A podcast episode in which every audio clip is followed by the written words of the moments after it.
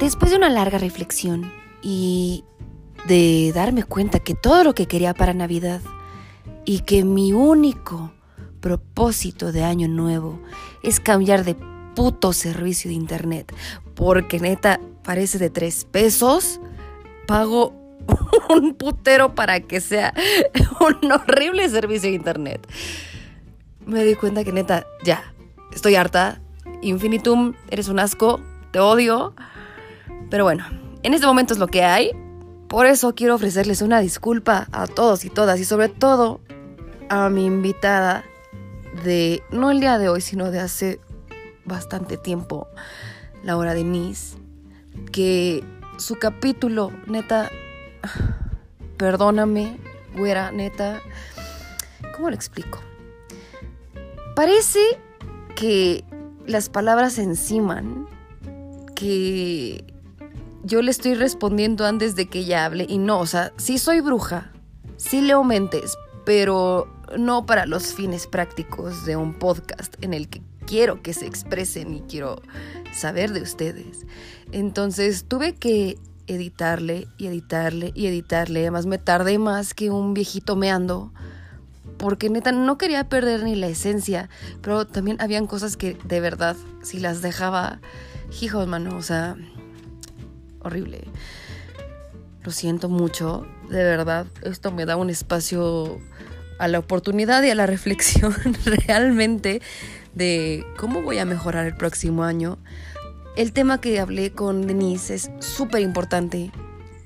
Normalizar la salud mental es algo prioritario para mí, entonces me siento triste un poco de que el capítulo haya salido así. Sin embargo, no va a ser la única vez que ella va a colaborar con nosotros. Espero que lo disfruten, que salgan bastantes dudas de ello y que sepan que de verdad todos estamos locos de alguna manera, todos tenemos lo nuestro. Y si empezamos a aceptarlo, si empezamos como a normalizar que no todo el tiempo tenemos que estar en un intercolegial de baile y que no todo el tiempo tampoco estamos en un funeral. Digo, bueno, 2020, pues, ¿qué les digo? Pero pues hasta eso no ha sido un año tan malo. Si no, no estaríamos aquí platicando no hubiera existido de Pendejada Chronicles. Entonces, de verdad, les pido una disculpa. No, perdónenme, mal, mal, mal dicho.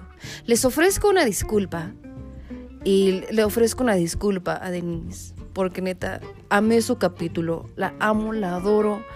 Además, ella es, pues, fan del show y siento que le he fallado el día de hoy, pero prometo compensarlo. Espero que disfruten este episodio y agarren una silla, siéntense en el suelo, pónganse una cobijita porque ya está haciendo frío, aunque no parece que sea pinches diciembre. Pero bueno, adelante caminante.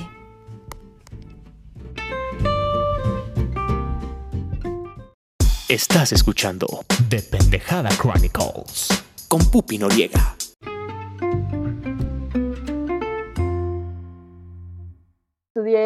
Letras y literatura alemanas en la UNAM, en la Facultad de Filosofía en Letras, allá en CEU.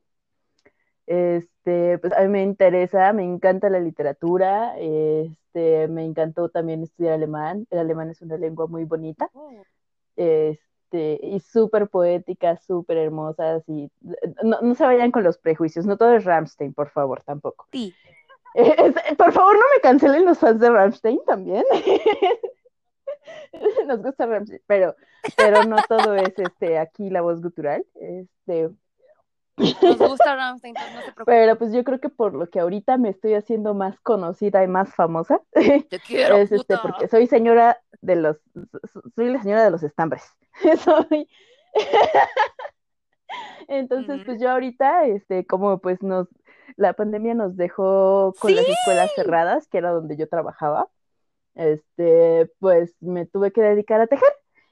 Y, o sea, bueno, ya lo hacía desde antes, pero pues ahorita de, de, de manera semiprofesional estoy vendiendo mis tejidos, este, por, bueno, por ahorita este, estoy en una página que se llama Guarachas, con W-A-S-H, este, Sí, pues ahí están ofreciendo mis tejidos, este, unas bufanditas, unos pies de cama, cobijas, si quieren este, encargar algo, pues ahí pueden ir en la página.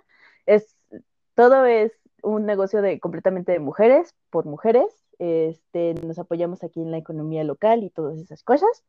Este, y no es por nada, pero te joven banato, ¿verdad?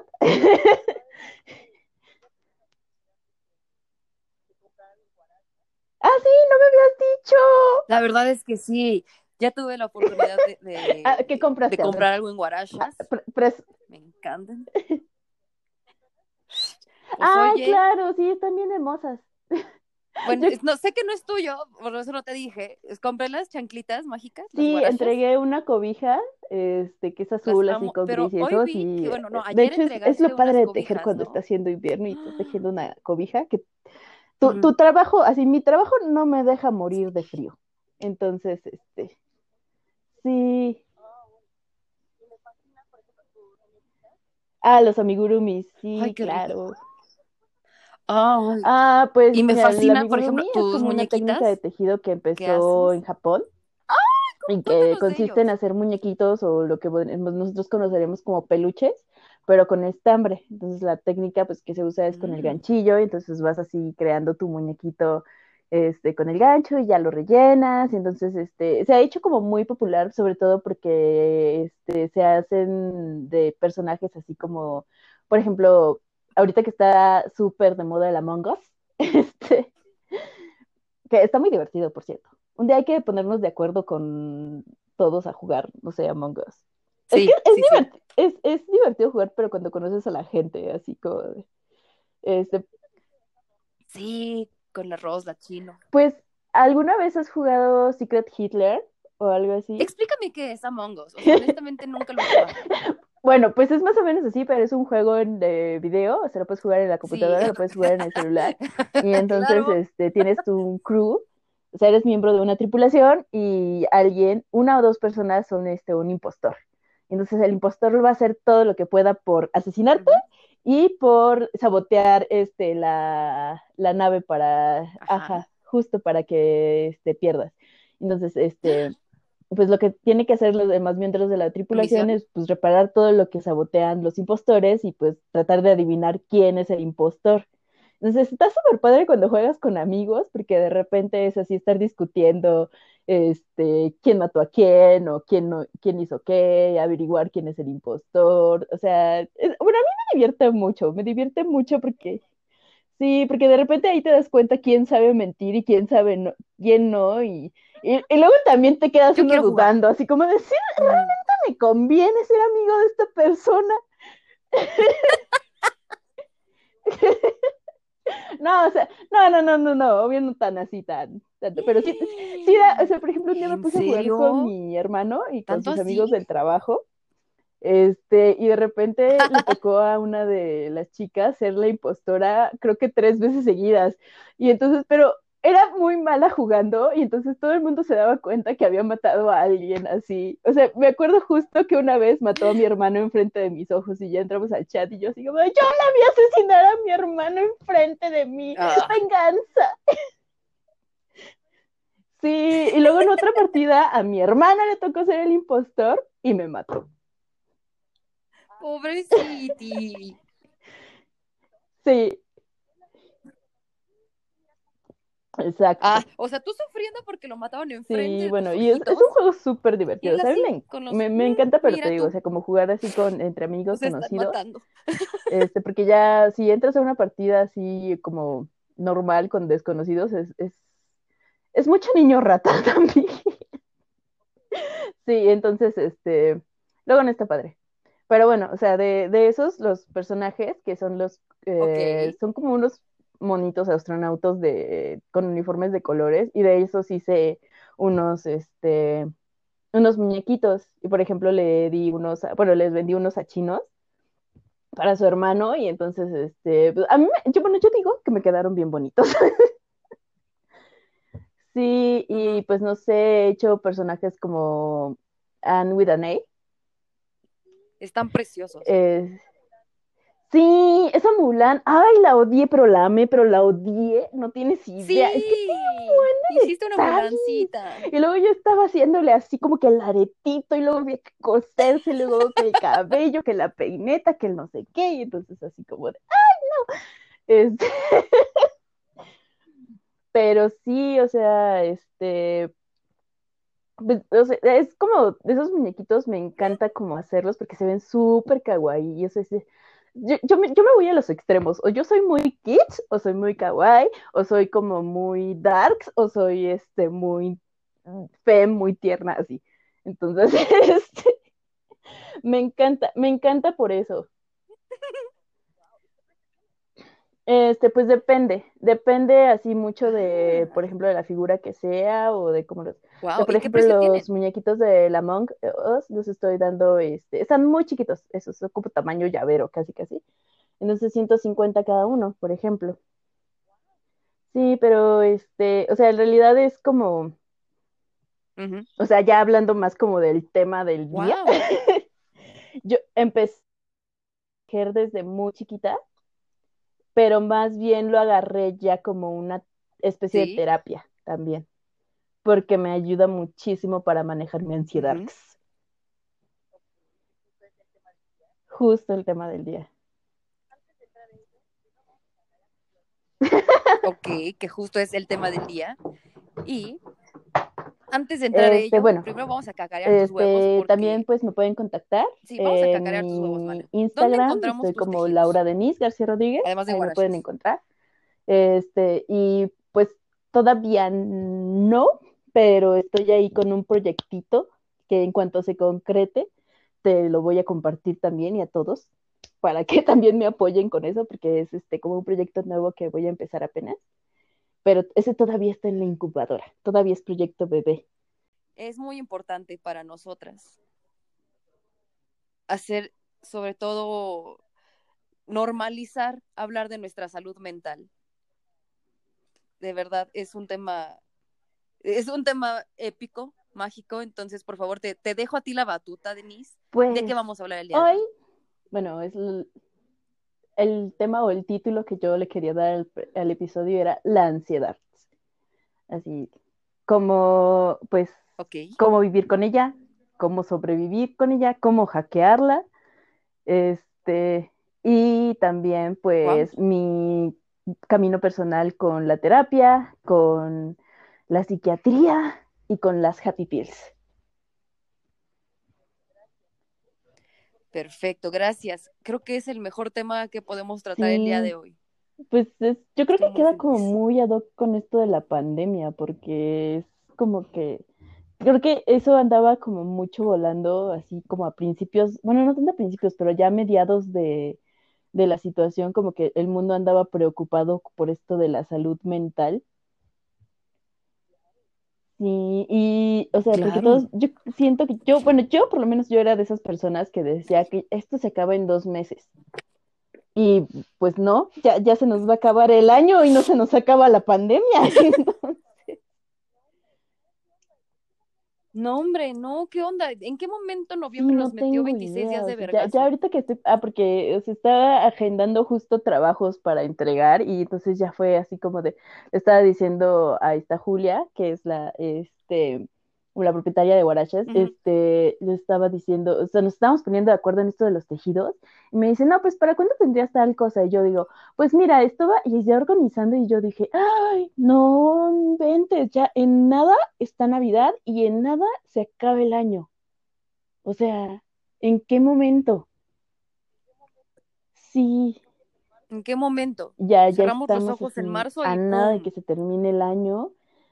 Y digo, todavía yo me acuerdo así de la emoción con la, o sea, emoción, comillas, comillas, el- con la que todo el mundo estaba así como de, bueno, no, saliendo de la pandemia, 20 libros leídos, este, cuerpazo de bikini, eh, la meditación, que no sé qué, que esto y que el otro. Ajá, exacto. Un negocio Y yo fue así como de, bueno, voy a agarrar este tiempo para, para descansar, para, pues para, o sea, justo antes de, este, cuando todavía tenía mi guardadito, antes de ser pobre, este, decía, pues voy, me voy a poner a Mm. tejer para regalarle cosas, este, a mis amigos o, o, incluso sí para vender, pero algo así como más un hobby, no tanto como un negocio. Este, y pues dije, o sea, yo incluso le dije a mi psicóloga y a mi nutrióloga y este, y no, pues nos vemos, no sé, yo creo que de aquí a que se acabe la pandemia, porque pues no, ahorita no tengo como el, yo no creo que tengo ahorita el dinero como para seguir viniendo así cada, este, cada semana con la psicóloga, cada mes con la nutrióloga, así como de, y está medio cariñosita la cita, entonces, este, pues ya mejor otra vez que vuelva a entrar, este, al trabajo, pues eso. Claro. Y no ha sido la hora. o sea, y entonces así como de, no, bueno. Y digo, o sea, y justo fue así como que todavía mm, hace unos dos, tres meses y estaba este, con unos altibajos muy, muy feos, o sea, de que ya, yo ya sentía que no, no veía el final del túnel y que no sabía qué hacer.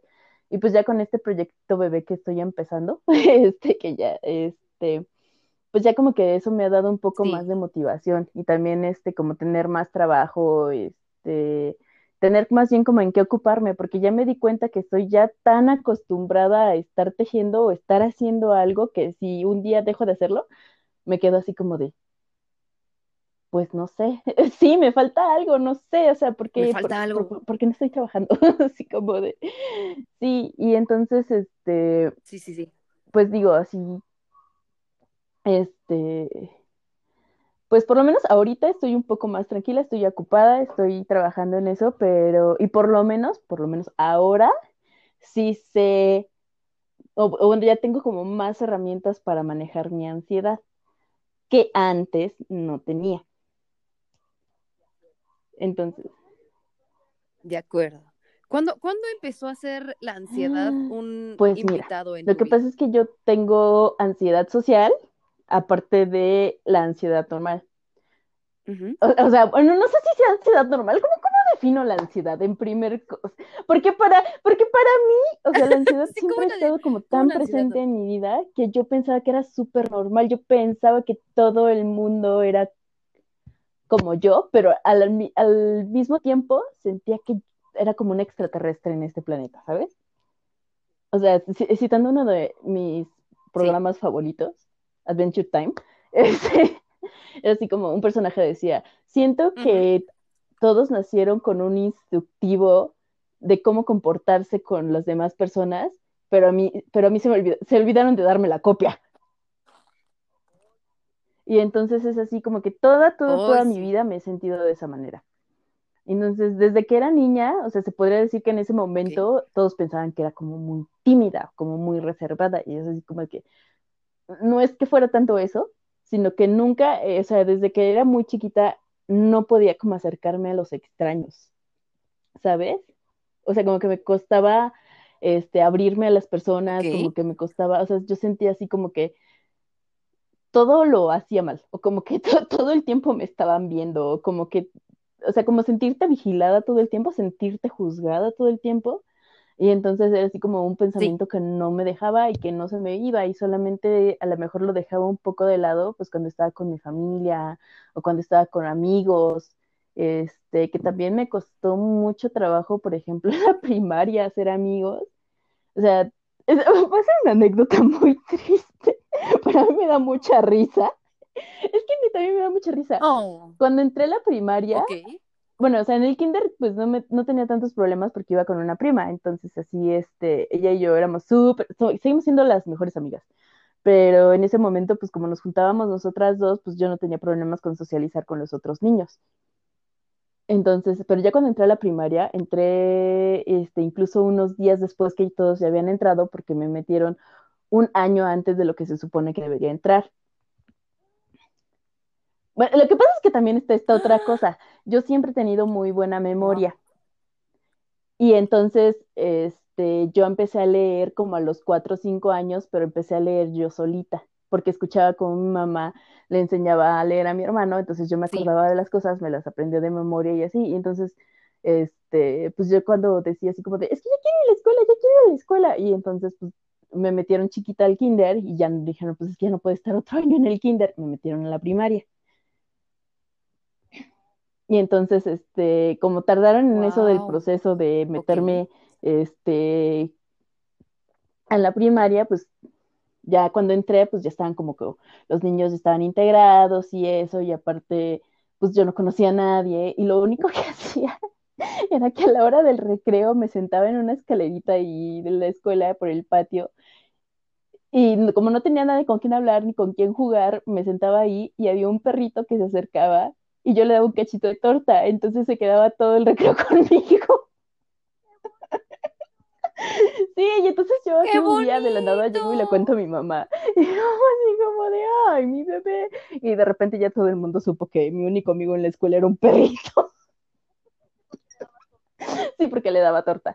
Luego ya me cambiaron de escuela y ya así como, pero igual me costó así como hacer amistades que, que duraran.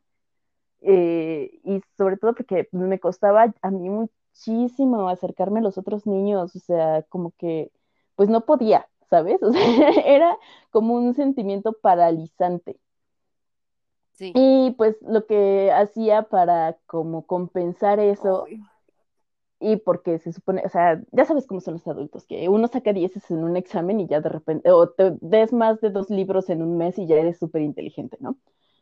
Y entonces, pues a toda la vida, así todo el tiempo, claro. así, yo era así como de, me decían, no, pues es que es súper inteligente, es que no, no inventes, lees un buen, o sea, y yo, o sea, como no tengo nada de ego, o sea, autoestima baja, pero ego hasta el cielo. Me, me lo creí, me lo creí, me lo creí, me lo creí, y entonces pues yo veía a los demás niños y digo, o sea, yo tuve la, fortuna, la bendición, el no sé qué, el destino o la suerte de crecer en una familia en la que mis papás eran como, o son personas este, educadas, que son personas que se concentraron mucho en, educarnos, este, en como proveernos justo de, de un bagaje cultural que, o sea, aquí en Naucalpan, en las favelas, pues no no muchas personas tienen, o sea, la mayoría no lo tiene. Entonces, pues obviamente yo era como la niña más lista del salón, la, que siempre sacaba el 10, la que se portaba súper bien, porque claro, como nunca tenía amigos, no hablaba con nadie, pues todos mis maestros me adoraban, porque pues niña perfecta, ¿no? O sea, cuando eso sí quiero como aclararles, si hay alguien ahí que tenga hijos chiquitos o, o, que esté planeando tenerlos, o sea, cuando alguien les diga, es que tienes un niño perfecto, se porta bien, así, algo tiene mal ese niño, algo tiene mal ese niño, ese niño no es feliz. Ese niño no es, feliz. Es, muy cierto, ese niño no es feliz. Es como cuando tienes niños y, bueno, yo no tengo niños ni planeo tenerlos, sí, exacto. silencio y es como, hay algo mal aquí. o sea, que los niños, así como, por ejemplo, yo no sé, mis gatos, así cuando escucho que no están haciendo un desmadre. Sí, o sea, y así es justo con los niños. Entonces, para, yo es como que ponían ejemplos siempre, este, de, miren Laura, miren Denise, que es este, así, la de 10, todo, bla, bla, bla, ajá. Y entonces, pues yo me la creí, la verdad sí me la creí. Y yo pensé, en ese momento fue como mi coping mechanism, Así pensar que por eso no tendría amigos, porque los demás eran como inferiores a mí, ¿sabes? Y entonces todo el tiempo de la primaria me hice una mamona insufrible así de lo peor, o sea, en ese aspecto, o sea, en lo académico. Era así como, de, y, de, y de hecho me ha costado mucho trabajo como quitarme esa ideita de la cabeza, ¿sabes? O sea, y también es así como de decir, o sea, cuando de repente me, me entra así como el, el, monstruo de Laura, es así como que lo tengo que analizar, lo tengo que ver y empecé a ver, no, mija, bájale dos rayitas, por favor, no eres la última coca del desierto, por lo menos en ese aspecto. Y también me ha servido que tengo hermanos que son muy inteligentes, sobre todo mi hermano el menor, que es muy, muy, muy inteligente, aunque me maten en la Among Us. Así yo soy estoy muy orgullosa de ese niño, tiene un cerebrote, es muy, muy listo. Entonces, así como que también eso me sirvió para darme cuenta que pues no, no, no era así como la última coca del desierto, ni tampoco era Einstein, ¿verdad? Pero pues así, o sea, pues esa fue, fue mi infancia. Y ya cuando entré a la secundaria, pues me tocó igual seguir ya con esa personalidad, pero aparte entrarle a las hormonas y aparte entrarle al bullying y aparte entrarle que yo era la niña de lentes, la niña gordita, la niña fea, ya sabes. Oh. Pues no sé, ¿Fea de dónde? O sea, sí era, en ese momento así era como me percibía, ¿sabes? Y entonces, o sea, y de hecho ya ahora que veo mis fotos, cuando, o sea, veo mis fotos de la prepa y todo, yo digo, en ese momento me sentía así un globo, o sea, pero de plano, o sea, te gorda así, no sé, más no poder.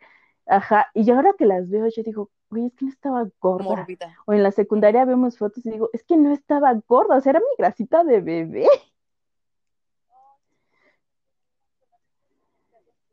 Ay, sí, lo Sí, siento no. mucho, lamento que, que te Y, hayas o sea, es como justo eso. entiendo, Y aparte, no me sirvió a mí de mucho que en mi casa, como que uno de nuestros lenguajes de amor y de cariño es la comida. Y entonces es así como de cada este logro académico, cada logro, cada cumpleaños, cada todo era co- comida, comida, comida, comida. Entonces, yo relacionaba mucho la comida, o, e incluso ahorita, ¿no? La relaciono mucho con, con afecto, con amor, con este comprensión, con consuelo, o sea, de verdad. Entonces, pues cada que me pasaba algo feo, algo malo, pues era refugiarme, obvio, en, en la comida eso obviamente no sirvió nada a mi metabolismo, no le sirvió nada a mi cuerpecito Sí. ni nada así. Y pues seguí subiendo de peso. Pero pues el chiste es que en la secundaria, pues también sí tuve amigos, tuve amigas, pero no fue así como que... No fue como una experiencia muy agradable para mí la secundaria, también porque sufrí de bullying. O sea, hay por lo menos dos meses de mi segundo año de secundaria que no puedo recordar. O sea, pero de, de verdad, o sea, que yo los tengo borrados de la memoria. Oh, O sea, sé que los tengo borrados porque sé que al principio del año tuvimos unos maestros, de repente algo pasó, hicieron cambios y luego tuvimos otros maestros. Pero ese periodo de intercambio de maestros yo no lo recuerdo.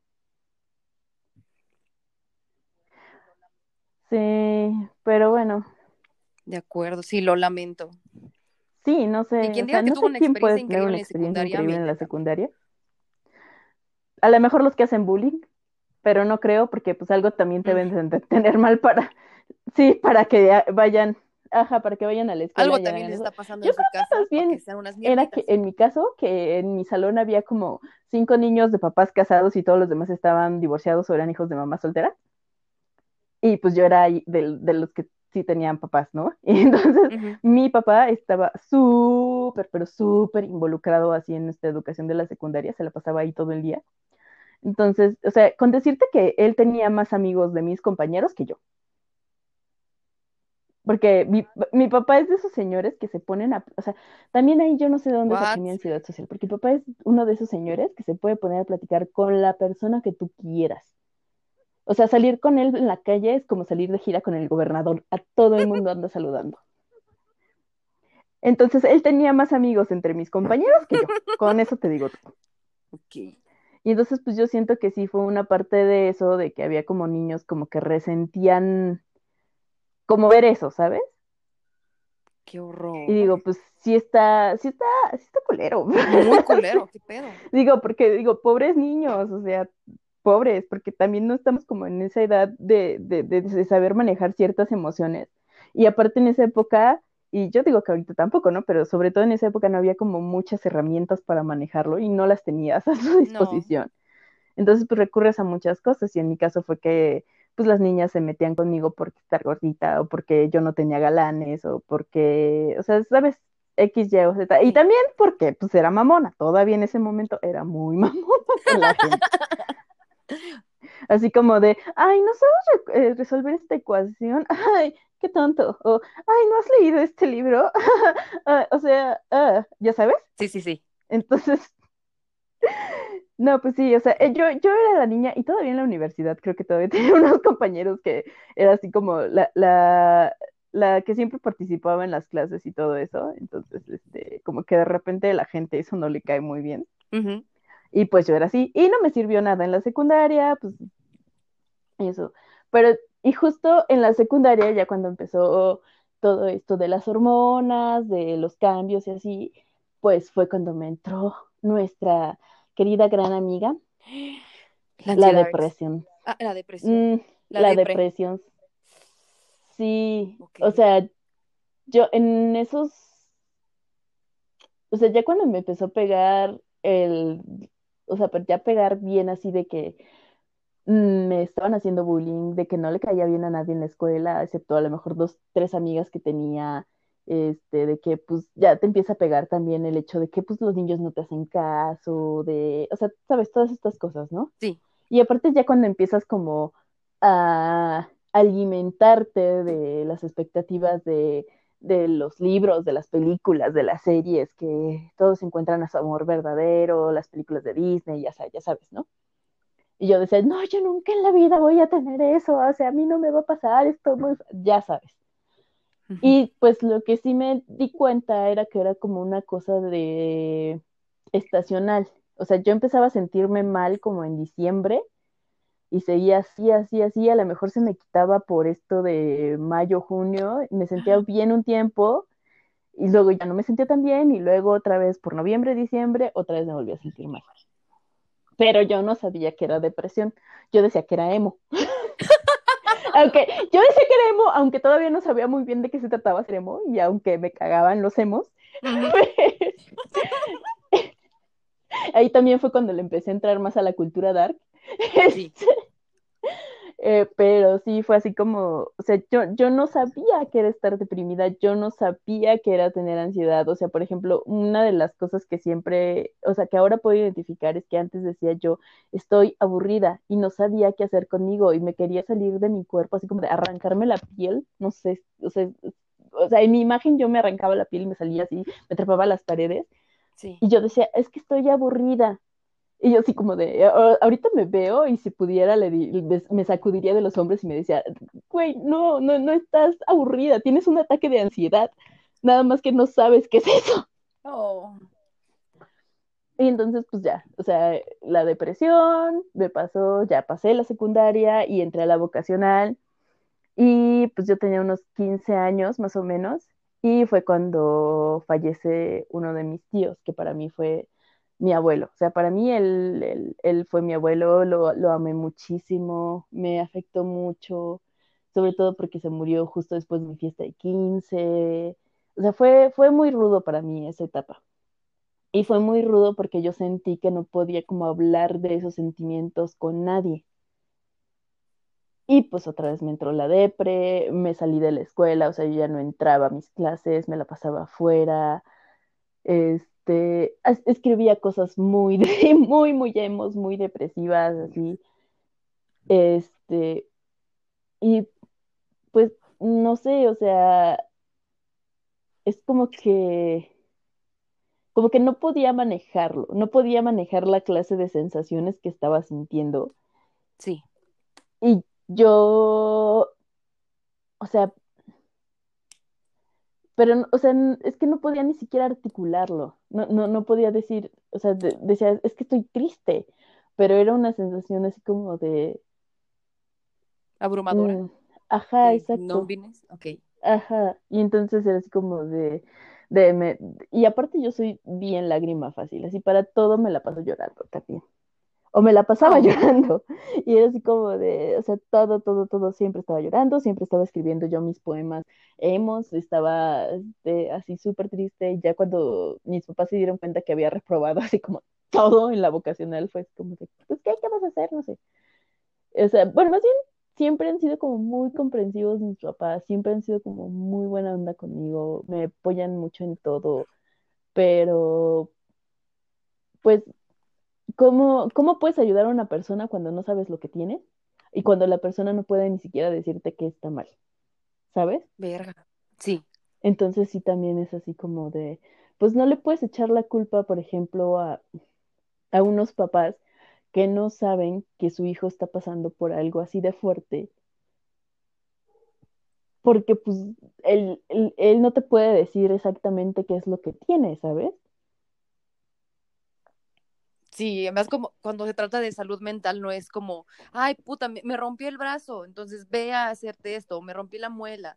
O sea, no sabes cómo con síntomas claros decirlo. Ajá, exacto. Y además tampoco es una cosa de la que te sientas como súper feliz de estarlo contando.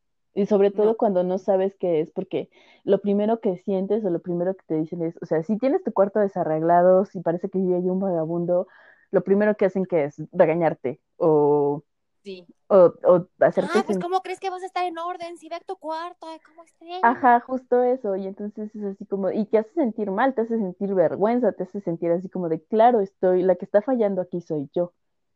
Sí. Y entonces es así como de, pues, ¿cómo resuelves eso? Y digo, ya cuando este pasé por esto de la vocacional, la muerte de mi tío, pues fue mi primera experiencia con la terapia, que en realidad fue que me llevaron a la VM a que tuvieran unas sesiones con unas practicantes de psicología. ¿Y cómo te fue? Pues estuvimos hablando así como de pues, lo que había pasado con mi tío, me dieron como unas este, herramientas, sí, ya sabes, de escribir una carta, de hacer esto, de hacer lo otro. Pero en realidad no fue tanto tiempo, porque creo que como era un programa gratuito, solamente había como una cantidad de sesiones. Y entonces en realidad no es como que, ¿cómo decirte? Como que Fuera too deep. Ajá, exacto, no, no, y más bien era como una cuestión de, no de terapia psicológica, sino más bien como de Asesoría. orientación, ajá, asesoría u orientación vocacional. Mm, Y entonces sí fue así como de, no, pues, chido. Ah, pues wow. Ajá, exacto. Y luego también, este, mis papás eran así, cuando salía de la terapia y, ¿y qué te dijeron? Y yo, pues nada, o sea, digo, Que porque valgo mucho. Ajá, y porque tampoco era algo que yo quisiera decirle a mis papás, ¿no? O sea, como decirles, oye, ¿sabes qué? Es que siento que cuando estaba haciendo yo mi duelo me abandonaste. O, oye, ¿sabes qué? Es que siento que, ¿sabes? Esas cosas como, como, como que son difíciles de tratar. Y sobre todo, Claro. pues tenía 16 años. No, no, no era como que fuera la persona más inteligente en ese momento. Y yo, como sigo diciendo, este, hasta los 18 legalmente eres estúpido. Ya después ya eres adulto, ya la ley ya no te reconoce tu estupidez, pero mientras eres menor de edad, la ley avala que eres estúpido. Entonces, Ok. entonces, pues sí, o sea, esa fue mi primera como entrada al mundo de la terapia. Y tampoco era como algo así que, que de lo que yo me sintiera orgullosa, porque justo en ese momento eh, decían, pues, ¿quién va a terapia? Nadie. O sea, es- te, te juro que para mí esto de, de estar escuchando que la terapia es algo que te hace bien, la terapia es algo que necesitas hacer, o la terapia es parte de tu salud, es, yo creo que tiene 10 años. Muy, ¿Verdad? o sea, pero a lo mucho. Y eso ya era así como decir, wow, la gran revelación, y tampoco era que muchas personas lo dijeran. Ya ahorita estás, ves en TikTok y todo el mundo, salud mental. Pero hace 10 años, hace 10 años los que iban a terapia o los que se atrevían a pisar el consultorio de un psicólogo estaban locos. Totalmente. Y no lo queríamos decir ni siquiera en voz alta. Ajá, exacto. Y por ejemplo, pues lo que yo tenía también mucho es que mi mamá, pues, tiene una buena relación con sus hermanas y se cuentan muchas cosas como hacen las mamás y hacen las tías. Entonces a mí, yo odiaba, o sea, y llegué, a- te juro que a reclamarle a mi mamá, así como de, pero no le vayas a decir a mis tías que. O sea, ¿sabes? Así, Ah, típica sí, sí, adolescente, ¿no? Y así de, pero no, y, ay, no, y ¿sabes qué es lo peor? Que en ese momento con mi mamá tenía una relación malísima, pero malísima. Ya ahorita sí es así como de, no sé cómo pude tratar a mi mamá de esa manera. Ay, ¿verdad? Es que ¿Verdad? la veo y es así como de, es la mejor mujer del mundo. Eso sí, para mí es el ser más perfecto, lindo y puro que hay en esta vida. ¿Verdad? Tenemos una pinche relación con las mamás en la adolescencia, mamá, perdóname, Sí, te lo es así ruego. como de, Qué bueno no. que sigues aquí. Te amo, te adoro, perdóname, mami, te lo ruego, perdóname por todas las pendejadas que hice. Sí, es así como de, y no, y es que aparte, pues mi mamá, digo, yo no soy nadie para ventilar sus cosas tampoco, pero mi mamá también ha tenido sus issues. Y digo, para lo que, digo, si a mí me fue mal en esta época en la que hay este psiquiatra, psicólogo y todo a mi disposición, bueno, ella que no tenía nada, pues no, no entiendo cómo Sí, le hizo. Es una santa, la verdad. Sí. Pero, las son y yo digo que también de, de eso vienen también parte de, eh, sí, sí, sí, entonces digo, yo, di- yo siento que de ahí también viene parte de lo que son mis problemas. O sea, yo siento que sí hay como un componente más, este, genético, ¿Genético? ajá, por así decirlo. Y entonces, este, bueno, pues pasó esto con la terapia, este, que no fue terapia, y luego entré a la prepa. Y en la prepa, Uh, en la prepa, bendita prepa 6, que me ha dado lo, o sea, muchas gracias por tanto y perdón por tan poco. Este, porque déjenme decirles que ahí tampoco terminé mi prepa, yo la terminé haciendo el examen un- único a los 21. Eso sí, los exámenes siempre se me han dado súper bien, ¿eh? Hasta saqué mejor promedio que mi hermano el inteligente, pero que él sí terminó su prepa bien y en forma, déjenme decirles. Este, pero o sea, en la prepa me encontré gente que son mis amigos, o sea, es mi familia, y llegaron también en un momento en el que te juro que si no los hubiera conocido yo me moría, literalmente. Eh, o sea, ella cono- ahí conocí a Rosana, conocí a, conocí a Gio, conocí, bueno, no sé, conocí un buen de personas, conocí a mi hermanito David, que es un hermoso con el que hablo diario ahora. Este, sí. eh, o sea, conocí un montón de gente que me dieron a otra gente, o sea, que ahorita son como mi red de apoyo, de soporte, o sea, es, es como una familia, ¿sabes? Pero en ese tiempo yo tampoco sabía todavía cómo manejar todavía estos sentimientos. O sea, porque te estoy hablando que esto de la depresión y de la ansiedad, con el tiempo, mientras más pasaba, más feo se iba haciendo. O Oh, sea, más, eran como más largos los periodos en los que yo me sentía mal o me sentía deprimida, en los que me sentía que no encajaba.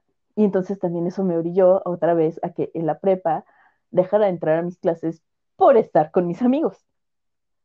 Digo, o sea, al ujú. contrario de Rosana, que ella sí era una persona responsable, yo no, yo, yo no, yo, yo me confiaba mucho, ¿sabes? De que, de que siempre toda mi vida nunca tuve necesidad de estudiar, nunca tuve necesidad de agarrar este como un libro de mi cuaderno y ponerme, o sea, yo con entrar a la clase, escuchar al maestro y que me hiciera mi examen, yo con eso podía pasar.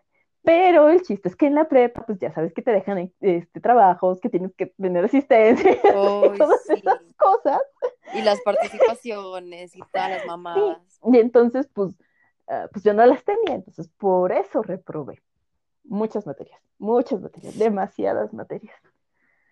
Entonces, este, pero pues yo, o sea, por ejemplo, era un momento en mi vida también en el que yo no me sentía a gusto en mi casa, entonces yo me salía, llegaba a Coyoacán y llegaba, o sea, yo para mí llegar a la puerta de Prepa 6, llegar al toldo, que era donde nos juntábamos todos en ese momento, era como llegar a mi casa. Sí. O sea, llegó un punto en el que te juro que lo único que llevaba en mi mochila era una cobija de ositos y un libro que estaba leyendo en ese momento. O sea, sí, literal. Oh. Y me la pasé muy bien, o sea, no me arrepiento del aspecto de haber pasado tanto tiempo con mis amigos, pero sí me arrepiento un poco de no haber sido más responsable con mi vida académica. Ok. Y también ahí fue, eso, eso fue entrar parte en otro patrón, así de empezar cosas y abandonarlas, empezar cosas y abandonarlas. Y otra vez, cuando me salí otra vez de la prepa, mis papás se pusieron otra vez así como de, pues, ¿qué pasa aquí? O sea, como que, ya- que, como ¿Qué que ya no es normal, ¿no? O sea, te metes a la vocación, te metes a la vocacional, o sea, porque de hecho ni siquiera fue que me metiera, porque yo, el- yo elegí libre y conscientemente mis dos opciones de escolaridad media. O sea, así, mis papás nunca me han presionado, nunca me han dicho, tienes que ser esto, tienes que ser lo otro, ellos siempre me han dejado como muy libre a mi elección de, de cómo llevar mi vida, ¿no? Entonces, así como de, pues te metes a la vocacional, no te gusta y te sales. Te metes a la prepa y también repruebas. O sea, como, ¿qué está pasando? Y pues ahí voy otra vez, mi segunda ropa- ronda de terapia, que ahora sí fue terapia. Y ahí fue cuando empecé a trabajar, pues mi duelo con lo de mi tío. Ahí fue cuando mi psicóloga decidió hablar con mis papás, que yo les hablé así como de lo que sentía, de lo que pasaba. Y ahí fue como un poco cuando empecé a sanar mi relación con mi mamá. Y digo, o sea, es la, Ujú. esa terapia me sirvió mucho para ese aspecto, pero para ese momento todavía no salía como la palabra depresión, ¿sabes? Y entonces yo tampoco sabía, o sea, ya para ese momento sí sabía qué era más bien, pero yo sentía que no era eso lo que yo tenía, porque decía, pues me levanto todos los días de mi cama, me baño, me peino, lo que sea, funciono, ¿sabes? Ajá, Soy era funcional, eso, ajá. como de, pues si funciona, no puedo, no puedo estar deprimida. Sí, porque te pintan la idea de que nada más estás tirado en la cama, no te bañas, no comes, estás y todo oscuro, uh, lloras todo el pinche día que Ajá, exacto. no. Y, y también para ese tiempo no sabía lo que era la ansiedad y no sabía que yo tenía ansiedad. Entonces trabajé varias cosas con esta psicóloga, pero para ese momento pues también había muchas cosas que no le decía a ella, ¿sabes? Y pues creo que eso también como Sí. que, o bueno, no sé, tú dime, tú, tú, tú, yo- digo, yo no soy científica, tú sí.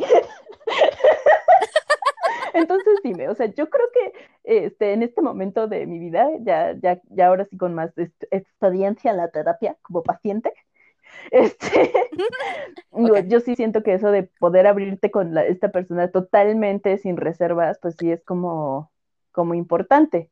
Digo, no sé tú qué opines. Mucho. Es una responsabilidad muy grande, o sea, es un paso de valor para uno mismo y también el profesional de la salud con el que estás trabajando. También tiene ese compromiso de trabajar contigo a la par, de ser tu reflejo y acompañarte, o sea, no te debe juzgar, debe de alcanzar a ver las cosas que tú no estás viendo, aunque suene así como súper rebuznante, pero tiene que ser tu espejo, tiene que ser tu espejo, pero tiene que serlo con, con cariño, respeto, empatía, aunque no sea nada, aunque seas un desconocido, por así decirlo, tienes que meterte dentro de la mente de la persona, del corazón, de su ambiente, entonces sí es una responsabilidad muy grande y honestamente le, aplaudo mucho a los profesionales de la salud. Es un, es un honor estar con ellos. Y bueno, o sea, para mí, por ejemplo, cuando está mi terapeuta, que este, aparte era como un servicio así también comunitario, estaba dentro de una iglesia su consultorio, o sea, no, no fue nada religioso, eso tampoco, sí, sí, pero era como una parte de un servicio que ofrecía como la iglesia, así como un dispensario, pero era psicóloga, ¿no? Ujú. Y entonces ya cuando trabajamos lo del duelo con mi tío y todo eso, ella me dijo, pues es que yo creo que ya te puedo dar de alta. Digo, a menos que hayas otra cosa que tú quieras tratar.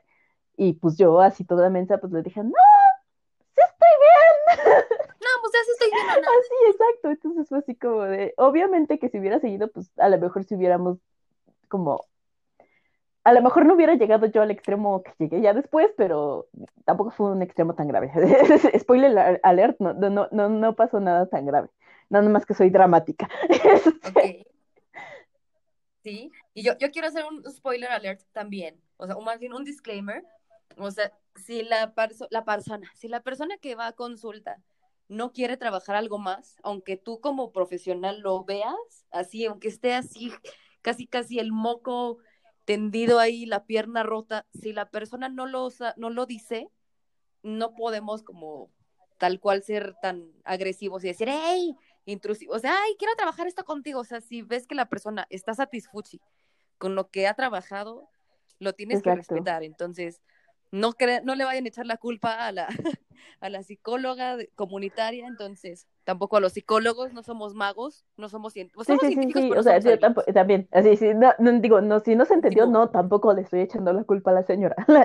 La, la, la, la, No, no, no, no, no, no, no sea, lo digo por ti. también lo quiero poner No. o sea, no, no le estoy echando la culpa a ella, ella fue muy buena, de hecho, fue muy buena, fue muy profesional, me consentía mucho, o sea, no, no, no que me dijera, ay, mi hijita, sino que, bueno, yo lo sentí que fue como muy bueno para mí en ese momento y en lo que tratamos.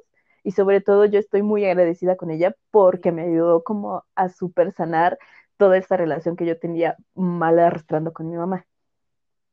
¿Sabe? En- Claro, sí, no, no lo decía por, por ti, sino las personas que no han tenido el contacto con la terapia, normalmente piensan que, pues es igual que hablar con el compadre, ¿no? O sea, que, ah, pues nada más estoy hablando con alguien que me va a dar consejos, cuando el trabajo es mucho más profundo y si en ese momento no pudieron como encontrar esa parte que, que ahorita ya está más trabajada, pues fue porque pues, tenías otras herramientas que aprender. Entonces, no somos, no somos magos, de verdad. El trabajo de terapia no es nada más ir a hablar y. Ah, sí, también es un gracias, trabajo bye. de dos De personas. es un trabajo súper. sí, no, no es así como duro. ir al doctor y te pongo una intravenosa o una vacuna y ya sigue con tu vida, ¿no? Es así como, es un trabajo que tienen que hacer dos personas. Es así como, Entonces, pues sí, obviamente si una de las partes no está como dispuesta a trabajarlo, pues está muy difícil o imposible, ¿no? Hacerlo. Sí. No, muchas gracias. Disculpa la interrupción. sí, está bien, está bien. E, e, e, ese fue un buen disclaimer. Muchas gracias, señorita. Bueno, ya entonces pasó que pues me empecé a trabajar en la papelería con mi mamá. Este, pues me quedé ahí un buen rato en lo que juntaba la edad para hacer el examen único, que hice el examen para la prepa. Este, y ya luego hice mi examen para entrar a la universidad y hice el examen de la UAM, hice el examen de la UNAM y me quedé en los dos y yo así como pues la verdad le tengo mucho, muchísimo cariño a mi alma mater, entonces pues me quedé en la UNAM ahí fue cuando entré, a estudiar letras alemanas. Y, pero pues yo seguía como que arrastrando estos issues de, de que, o sea, llegaba un momento en que empezaba un proyecto y yo me empezaba a sentir como de, sí, yo puedo todo, yo soy genial aquí. O sea, siempre era como, como ponerte una marca, o sea, yo siento que también era algo así como un aspecto, algo como una visión, como decir, eh, bueno, es que no sé cómo describirlo exactamente, pero era como en mi mente siempre fue el, como que si tengo esta meta, si me pongo este objetivo, cuando lo logre, ahora sí voy a ser feliz, ahora sí me voy a realizar, ahora sí, uh, este, así, ya sabes. Entonces, cuando no lo lograba o cuando algo me pasaba y pasaba una mosca y yo desistía, me sentía peor. Ajá, me sentía bajón Mm, decepcionada conmigo, sentí que había decepcionado a todo el mundo otra vez, me sentía la peor cucaracha del universo, me sentía como que no valía nada, que no, este, que no merecía ni el aire que respiraba, ya sabes, ¿no? Y no, y para compensarlo era como seguir siendo, o sea, como que me abandonaba más a mí personalmente, pero trataba como de, de seguir siendo útil, por ejemplo, en mi casa, o seguir siendo útil en otros lados, ¿no? Como por ejemplo de, o sea, ¿sabes? Cuando digo, cuando dejé lo de la prepa y eso y que estaba trabajando con mi mamá, pues yo trataba como de apoyar a mi mamá y eso. Digo, pero mi problema es que esto de la ansiedad y la depresión lo que me provocaban era tener un genio horrible, pero horrible. No, y es que eran cositas como de una cosita y me molestaba, yo así me ponía fúrica o sea, pero espantosamente. O sea, ya ahora que lo veo, me siento y lo pienso y yo digo, ¡Ah! Dios mío, o sea, la gente que me quiere, yo no sé cómo le... no sé cómo... Sí, no sé cómo le... ¿Cómo me aguanto? muchas gracias, de hecho, muchas gracias por seguir queriéndome, pero no. O, o igual, otra cosa, pasaba la cosita más insignificante y me tumbaba por días. O sea, te digo, nunca, yo nunca fui de quedarme en mi cama, de hacer la lloración y no salir y así justamente porque me daba vergüenza que la gente me viera que no podía ni siquiera como existir, ¿sabes? Pero pues sí me daba mucha, o sea, me daba vergüenza muchísimas cosas, me daba vergüenza salir a la calle, me daba pena este, ir a comprar al mercado.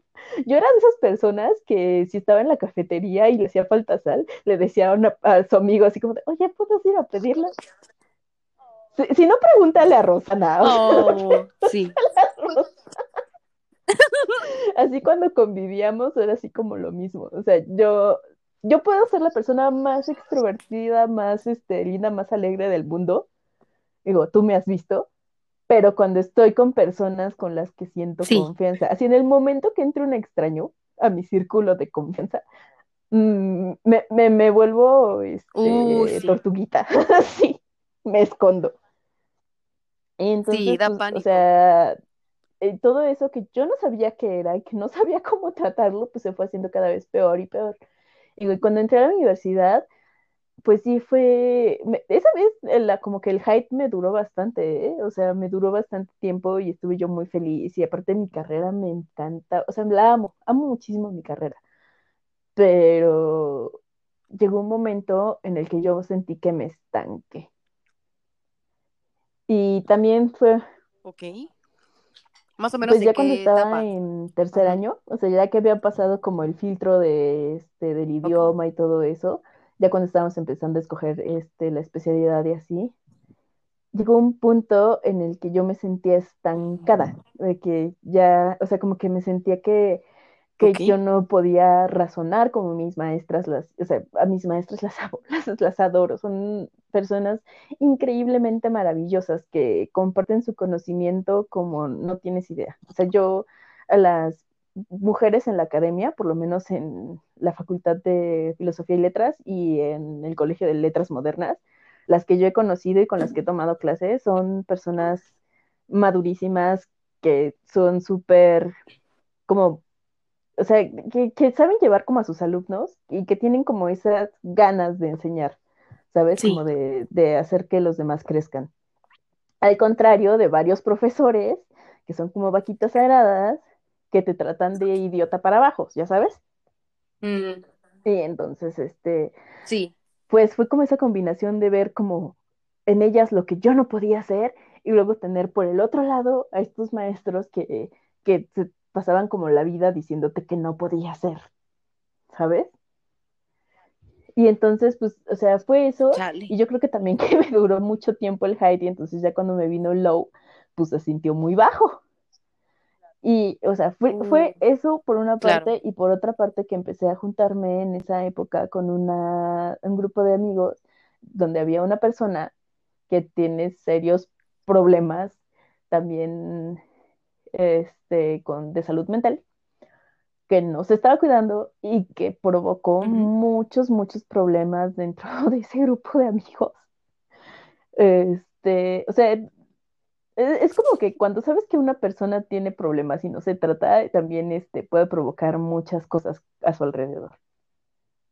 Entonces, pues yo siempre, siempre he dependido demasiado. Y también es otra cosa de las que tengo que como que aprender este, y también trabajar siempre he dependido mucho de mi grupo de amigos, como de mi grupo de apoyo, y cuando yo siento que estoy mal con ese grupo, pues me caigo. Y eso fue lo que me pasó. O sea, yo sentí que, o sea, pasó ahí un, este, un, un evento del que no quiero, del que no quiero acordarme. Y entonces, este, me sentí yo muy mal, dejé de ver a mis amigos, dejé de, de entrar a mis clases otra vez, bueno, no, de hecho en la universidad no dejé de entrar a mis clases. Lo que ya no hacía es que más bien me entró un bloqueo y durante dos, tres semestres entré a todas mis clases, ahí sí entraba a todas mis clases porque me encantaba tomar clases. O sea, a mí me encantaba tomar clases en la facultad, pero mis trabajos finales ya no los entregaba porque me entró un bloqueo de escritor increíble. O sea, era de que de plano yo no sabía qué tema escoger, o si lo escogía no sabía por dónde investigar, o si investigaba no sabía cómo empezar a escribir. Y digo, hay unos ensayos que yo leo ahorita de cuando iba este, en la facultad, digo, ah, esos están muy bien, hay otros que digo, ay, estaba bien pendeja, pero, este, pero, o sea, yo digo, es que iba tan mal, o sea, el problema es que no sabía cómo escribir, no sabía qué hacer, y entonces ya fue ahí cuando me empezó a entrar más, más, más la depresión, y luego dejé ya la universidad, pasé un tiempo sin ir, y fue cuando empecé yo ya a conocer más o menos qué era la ansiedad y también lo de la depresión y yo me empezaba a preguntar, oye, ¿no será así esto lo que tengo? Oye, ¿no será esto? O sea, porque yo veía cosas y decía, es que sí me siento así. Pero por otra parte, nunca quise ir como a un profesional de la salud que me lo confirmara porque decía, ¿qué tal que voy y me dice acá no tengo nada? Que nomás le estoy así, que nada más le estoy haciendo al payaso. Ajá, y entonces yo así como de, no, o sea, no, era como ese miedo de decir, no, es que estoy exagerando, o no, es que yo no tengo motivos para estar actuando así. ¿Sabes? Y también me sentía como muy culpable porque era así como de, bueno, o sea, tus papás te quieren, tus papás te apoyan, tu infancia fue feliz, este, o sea, sabes, ¿no? No te falta nada.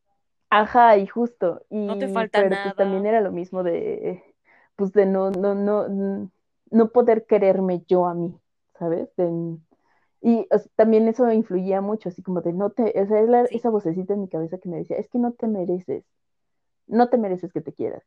O sea, o, dudar todo el tiempo de, que las personas realmente me quisieran o me apreciaran o algo así. O sea, todo, todo el tiempo estar pensando, es que, lo, es que los molestas, es que, o sea, ¿sabes? Y pues eso sí me fue llevando muy, muy bajo, muy bajo y pues mi humor se seguía empeorando y pues me refugiaba más en la comida. Y obviamente subí más de peso y más de peso y ahora sí ya estaba obesa. o sea, ya estaba de plano muy mal. Este, y pues fue ahí que, o sea, todavía ahí no entré como a la terapia, pero pasó que a mi mamá le diagnosticaron este, diabetes y empezamos a ir al doctor, empezamos a ir a la nutrióloga, empecé a bajar de peso. Este, y pues yo me empezaba a sentir bien. Era otra vez como otro hype, ¿sabes? Y entonces yo es como de, me sentía increíble, me sentía que este, estaba yo muy bien. O sea, fue en esa época también, creo que otra vez volví a encontrarme con Rosana y así. Y este, o fue después, ya no me acuerdo. No, no, sí, fue este. No, fue en esa época también que otra vez empecé a, este, a juntarme con Rosana y así que, este, y pues yo ya era como un poquito más feliz. Pero entonces pasó otra cosa, así que yo tenía un amigo desde la secundaria, un amigo conocido, que entró a trabajar en la misma prepa donde yo trabajaba, este, esta persona, este, pues también tenía sus problemas, es alcohólico y entonces en uno de esos de sus periodos de, de pues en alcoholismo, este me dijo que ah sí, porque aparte entró porque lo habían cortado o algo así, le había pasado con una persona con la que tenía una relación. Este, y me habla así borracho un día y me empieza a decir que este, ¿cómo? Así que yo era su única esperanza, que él sabía que este si alguien lo podía cuidar era yo, o sea, me trató así como que, pues yo, como que era su sustituto de mamá, como que era su enfermera y no sé qué, y que se quería casar por mí, conmigo por eso. Cuando en la vida, o sea, y aparte a mí me gustaba, o sea, desde en la secundaria a mí me gustaba, y yo nunca le dije nada, o sea, yo estoy segura que era súper obvia, ¿no? Pero, o sea, yo nunca, y cuando me dijo eso, yo fue así como de, o sea, ¿qué tan mal me ve como para ofrecerme eso y de esta manera? Y entonces, y, me sentí súper mal y me sentí así como, porque aparte empieza con su juego de culpabilidad, ¿no? Así cuando yo le dije, no, ¿sabes qué? Mejor, este, ponte bien, ponte sobrio, hablamos de esto después, y que no sé qué, y me dice, no, es que si no me, que, si me dices que no ahora, que no sé qué, y tú eras mi última esperanza, y, o sea, ya sabes, como muy manipulador, como muy feo, y entonces pues sí me hizo sentir culpable, y te juro que me di cuenta que estaba mal, pero mal, mal, mal, mal, cuando por como por dos segundos pensé, pues ¿por qué no le decimos que sí? Digo, no vamos a encontrar nada mejor. O sea, y fue un pensamiento que me duró dos, bueno, a lo mejor dos minutos. Pero ya cuando desperté como de eso, fue así como de, güey, o sea, ¿qué tan mal estás? O sea, ¿qué tan mal estás como para pensar en eso? No. ¿Sabes? Y entonces fue así como de, Sí, pues me entró una crisis, pero horrible. O sea, pero yo ya era de, de, de, en esos momentos de que ah, justo había empezado también un tratamiento hormonal, este, me sentía súper mal eh, y pues lo único que hice fue como hablarle a, a Jorge, a Gio, uno de mis mejores amigos de la prepa también, y fue así que él también es psicólogo, y le empecé a contar y todo, y me dijo, o sea, como que, pues sí necesitas ayuda. y luego le hablé a mi hermano, mi hermanito bebé, este, que es así como la, la persona que más, es la única persona que me puede calmar cuando estoy así, pero mal, mal, mal, mal, mal, mal, mal. Y le conté todo lo que había pasado y me dice, pues ve al psicólogo, dice, no, es más, no vayas al psicólogo, ve al psiquiatra, dice, porque tú necesitas ayuda y esa ayuda que, que, que no te puede dar nada más, o sea, algo como, o sea, como lo que pueda salir solo, ¿no? Y entonces, me, y me dijo así, es como que lo más, más le agradezco y también por lo que agradezco tener un hermano así, es que me dice, yo te lo pago, pero ve a buscar ayuda. Y pues sí fue muy duro para mí como enfrentar que sí tenía que, que buscar ayuda, pero ya no fue tan duro porque ya tenía como este... Y aparte como ya la idea de ¿Apoyo? que, o sea, si voy a terapia es porque necesito la ayuda, no porque esté mal o porque esté defectuosa o porque esté loca. digo, o sea, sino porque realmente es algo que, que necesito trabajar, ¿no? Y ya fue esta, ya fue la última vez que empecé con la terapia. Y, o sea, el, primer día que llegué con la doctora, sí fue así. Me acabé media caja de Kleenex, le conté todo el desmadre, todo lo que había pasado. Estuve yendo con ella dos o tres sesiones y ya fue cuando ella me dijo, pues tienes que ir al psiquiatra. Y yo así, ¿neta? O sea, fue, fue o sea, para mí, por una parte, fue como un alivio que alguien me dijera, oye, ¿sabes qué? Es que si estás cargando con una depresión muy fuerte, si estás cargando con una ansiedad muy fuerte, es algo que no solamente se puede trabajar con terapia. Digo, o sea, necesitas que ayuda para que volver a hacer conexiones neurales, para que, o sea, cosas. Y entonces yo fue así como de, ok, ya tengo el permiso. O sea, o sea, en mi cabecita esto fue lo que pasó. O sea, aquí señora científica nos está dando permiso para no estar sanos.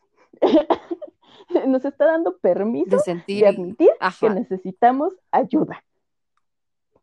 Entonces dije, bueno, hice mi, cita con el psiquiatra en la misma clínica, fui a verlo y le empecé a contar. Y, está bien chistoso mi psiquiatra, es, un señor ya mayor, viejito y todo eso. Y es como muy, muy paternal. Entonces llega y me, se siente y me siento y me dice, muy bien, señorita, ¿y por qué está aquí? Y yo sé, pues me mandaron. y ya le empiezo a contar otra vez como todas mis cosas, le empiezo a contar como, y digo, pues es que me siento, cuando estoy con las personas me siento así, así, así, o sea, me dan ataques de ansiedad, me dan ataques de, este, de que no puedo, o sea, no me siento tranquila, este, ya no, este, lloro por todo, hago esto, o sea, le fue contando como toda mi vida, o sea, todos mis síntomas, todo lo que había pasado, este, y ya fue cuando me dice, pues sí, señorita, está cargando usted con una depresión muy fuerte, y así, así justo me lo dijo, ¿no? Y, y la vamos a ayudar, la vamos a ayudar, usted no se preocupe, este, ya usted llegó aquí y la vamos a ayudar. y vamos, este, y ya fue cuando me recetó mis happy pills. Y entonces también eso sí era así como una cosa que yo decía, así como de, ay, o sea, tomar antidepresivos, tomar ansiolíticos, o sea, sabes como que toda esa estigma que viene cargado con los medicamentos psiquiátricos, que, o sea, yo les puedo decir, no soy un zombie. Ah, sí tengo cara de, pero eso es por la falta de sueño. mi, mi, horario de murciélago así me lo impone. Este, pero, o sea, todo lo que yo había visto en las películas, en las series y en los libros eran que si te metían pastillas, este, pues ya te volvías este un zombie o te volvías este un robot o te la pasabas este dormido todo el día o, o te decían que no podías funcionar, ¿sabes? Entonces yo fue así como de, o sea, primero fue así como de, ok, mis primeros pensamientos siempre, siempre, siempre volvían como a eso. Pero pues también tenía la experiencia de haber conocido en la facultad como de mis mm, amigos, personas como que son muy valiosas para mí, que también están en tratamientos psiquiátricos y que pues la verdad yo los admiraba y decía como de yo quiero así, yo quiero ser así cuando sea grande. Porque son personas que llevan como su vida muy bien, muy centrada, este, le es que iba a decir, le echan muchas ganas, pero esa frase me, me super caga, me caga, me caga, me O sea, como que... Odio esa frase. se esfuerzan en llevar una vida plena, normal, este, y feliz, hasta donde uno puede tener una vida feliz, este, llevando un tratamiento este, con medicamentos. Entonces yo decía, bueno, o sea, si a ellos les ha funcionado, pues ¿qué es lo peor que me puede pasar a mí? Que me ponga mejor. Digo, o sea, en ese momento sentía que peor no podía estar. Exacto. Y digo, o sea, ya, de plano, sí lo necesito y sí lo voy a hacer. Y empecé a mm, tratamiento con ansiolíticos y los antidepresivos. Digo, los ansiolíticos ya no los uso, esos nada más los usé como por unos meses en lo que pasaba como lo peor. Y los antidepresivos son los con los que sigo, porque sí, eso fue lo que me dijo el doctor, fue así como de, mire, los primeros meses usted va a venir conmigo un mes, ya después va cada mes, luego va a ser cada dos o tres meses, es nada más para seguir vigilando la dosis, seguir vigilando que esté todo bien. Dice, pero este tratamiento sí, así. este, se lo advierto de una vez, es mínimo un año y no lo puede dejar así de repente. O sea, me explicó como todo lo que pasaba en su vocecita de abuelito. lo cual también fue muy extraño, porque las primeras citas a las que fui con él, o sea, te pregunta de todo, o sea, te pregunta hasta de tu vida sexual. Y así como de, ¿qué? y así como de, es, es muy extraño estar hablando con una persona mayor. ¿Qué parte te va a medicar? Así sobre ¿cuántas parejas sexuales se te okay. y así como de, eh, ay. Ok. Bueno, este, pero la verdad, las primeras semanas, no te voy a mentir, o sea, todo ese tiempo que te dije que yo no era una persona quedarme en la cama, o sea, era yo, iba al, al trabajo, me quedaba ahí como que tenía sueño toda la mañana estaba así como de, o sea, ni siquiera es que tuviera cansada, es que sentía sueño y me sentía lenta. Y entonces eh, llegaba mi mamá y, o sea, cuando mi mamá le conté también todo lo que había pasado y así, pues también fue súper comprensiva, también me apoyó muchísimo, mi papá también. Este, o sea, como que todos en mi familia me, me, apoyaron increíble en ese aspecto también. O sea, cuando peor me sentía, ellos fueron como un gran apoyo. Este, y pues también mis amigos, o sea, como la gente, o sea, sí es como muy, muy importante para mí eso, ¿no? O sea, haber tenido ese apoyo. Y pues, pero sí, estas semanas, desde cuando empecé con el tratamiento, eh, este, yo llegaba a mi casa y me costaba. Y este, y me ponía a leer cómics chinos. Claro. Estaba con mi lista de Spotify y, ah, porque me acabo de acordar así de lo de Mangatun, que este, eh, ah, bueno, pero yo tenía otra aplicación. O sea, Mangatun es, eh, eh, tiene cómics decentes. Yo veía otra aplicación donde había cómics chinos, taiwaneses, este, vietnamitas, así todo el webcómic asiático que te puedes imaginar, pero los que eran como tipo libro vaquero. Sí. Ah, sí, o sea, manga, este tipo, este hombre macho, este tóxico con la mujer buenorra que no sé qué, o sea, creo que plots, o sea, eh, mal, o sea, el, cómic que de verdad hasta me da pena decir que lo leo, pero en ese momento fue así como mi, mecanismo de defensa de, para sobrevivir las primeras semanas de, de la, de la depre profunda y la del, del, tratamiento, era así, llegar a acostarme y aventarme así horas y horas y horas y horas de cómics chinos. Y este, pero ya después de, cuando ya por fin logré como acostumbrarme al medicamento, o sea, solito fue como quitándose eso de la somnolencia, solito fue quitándose eso de sentirme lenta. Lo que sí todavía tengo es como que se me olvidan mucho las palabras. O sea, si de por sí antes se me olvidaban cuando estoy hablando, de repente ahorita es, o sea, la puedo tener ahorita en la punta de la lengua, y ya sé qué es lo que voy a decir, y se me olvida, así cuando abro la boca. Este. Y se te va. Y ahí así como, o se me lengua la traba de repente, pero la verdad es que en comparación a sentirme como me sentía antes, es, es completamente diferente. O sea, yo, por ejemplo, la primera vez que mi mamá me preguntó algo así como de cómo me estaban funcionando las pastillas, o cuando estábamos hablando de lo de la terapia, es que le dije, es que para mí es como respirar. Es como si hubiera vivido toda mi vida aguantando la respiración o sumergida debajo del agua y de repente salgo y puedo tomar aire. Digo, es, es, es o sea, completamente, digo, no es como el día y la noche o eso sí, pero es, o sea, no sé si te ha pasado que de repente cuando estás como muy tensa o enojada o así, empiezas a aguantar la respiración y no te das cuenta hasta que dejas, hasta que exhalas y vuelves a jalar aire. Y eso fue, o sea, eso yo es lo que sentí con el medicamento. O sea, como que sentí que sin darme cuenta había estado todo el tiempo aguantando, aguantando, aguantando. Y de repente fue exhalar y volver así, y entonces ya como hacerlo más normalmente. O sea, porque también me ayudó como a, a bajar esto de, de, de, de, o sea, porque digo, no, no es como que ahora estoy feliz todo el tiempo ya, y así, como, no, o sea, como te digo, o sea, hubo unos momentos en esto de la pandemia en el que también me sentía yo angustiada de, ¿y qué va a pasar? Y no tengo trabajo, y ya se me acabó el dinero, y ya sabes, ¿no? Pero por lo menos no me quedo en ese círculo ahora. O sea, ya puedo como, como salir, como ponerlo en perspectiva y como decir, bueno, vamos a verlo por otro lado. Que también eso me ha servido mucho, por ejemplo, platicar con Rosana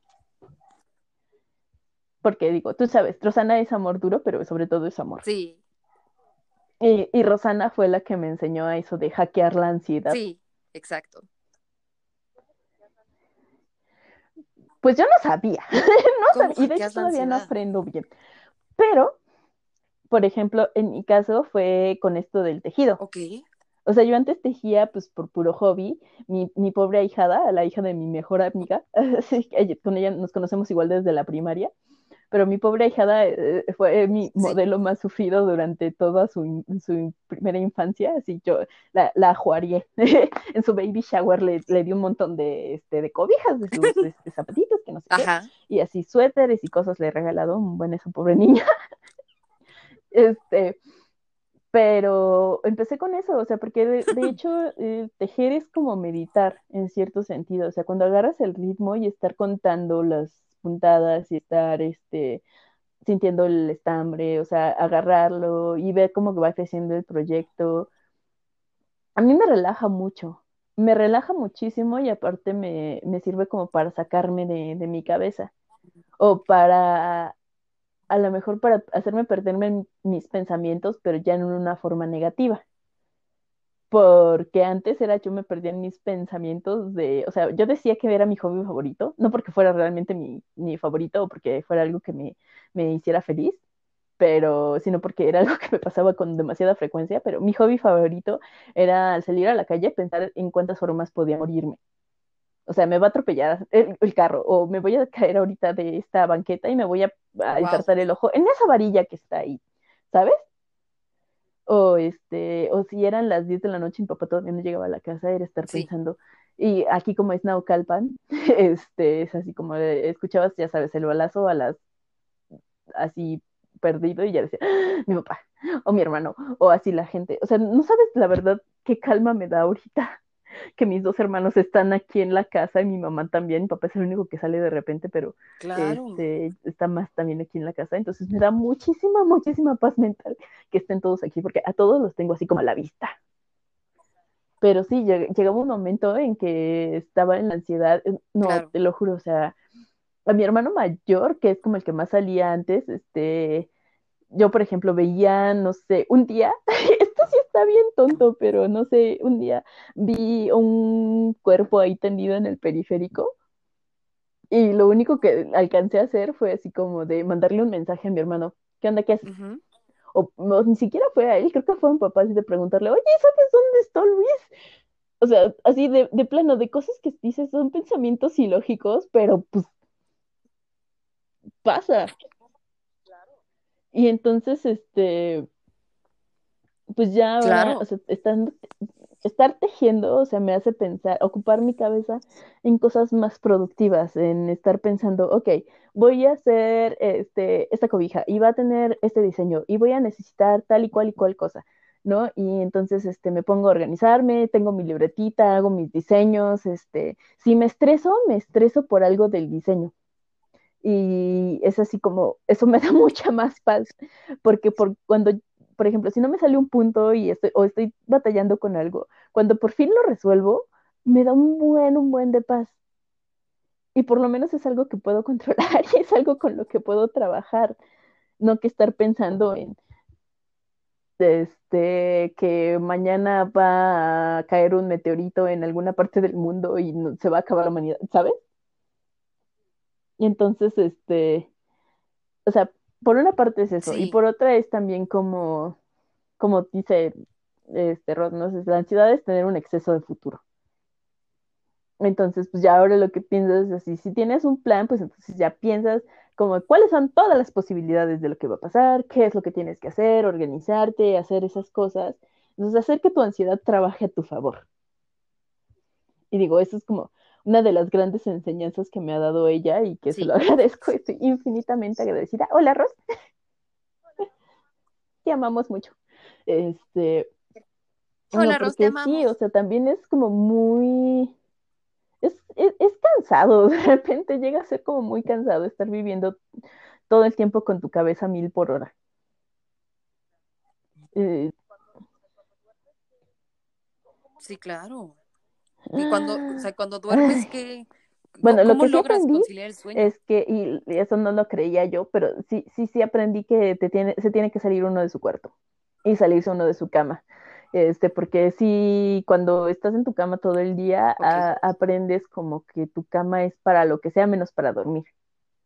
Entonces ya, desde que yo me salí de mi cuarto a trabajar a misa en la sala o en otro lado así, este, ya llego, ya sé que cuando llego a mi camita es hora de la mimisión. Y sí, la mimisión. Este, Sí.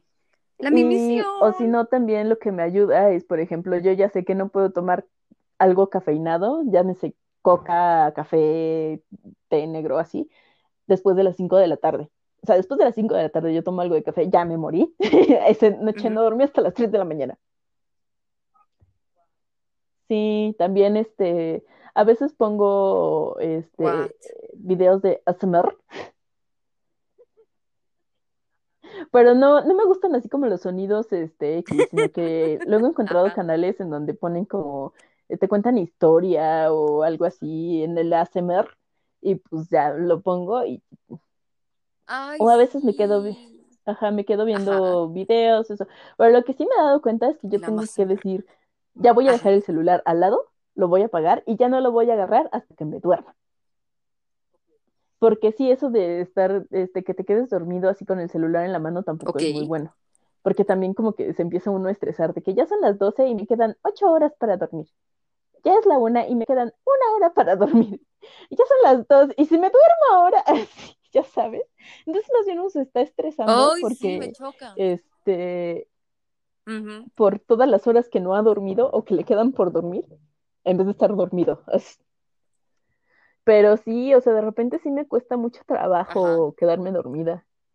Y, y también lo que me ha pasado es que desde que le empecé a decir a todo el mundo que tengo ansiedad, porque ya sabes que ese es también un síntoma de nuestra generación, que, que, que ya, ya, no, ya no escondemos nuestros problemas mentales, ya los anunciamos al mundo, sobre todo yo. Eso, eso tengo yo, que así conozco a cualquier persona y yo soy la reina del Totalmente. oversharing. Sí. O sea, entonces, este, es así Oversharing is como de- caring. y pues ya me enteré, por ejemplo, de otros amigos, otras personas que también tenían ansiedad y cuando de repente te, te quedas pensando es como de, o sea, ahora resulta que no nomás era yo y todo el tiempo, todo el tiempo no lo supe. Personas que también estén pasando, a lo mejor no por lo mismo, no exactamente, pero por lo menos personas que te puedan entender, porque también me ha pasado, y eso también, ay, es que no quiero quemar a nadie por si me llegan a escuchar, pero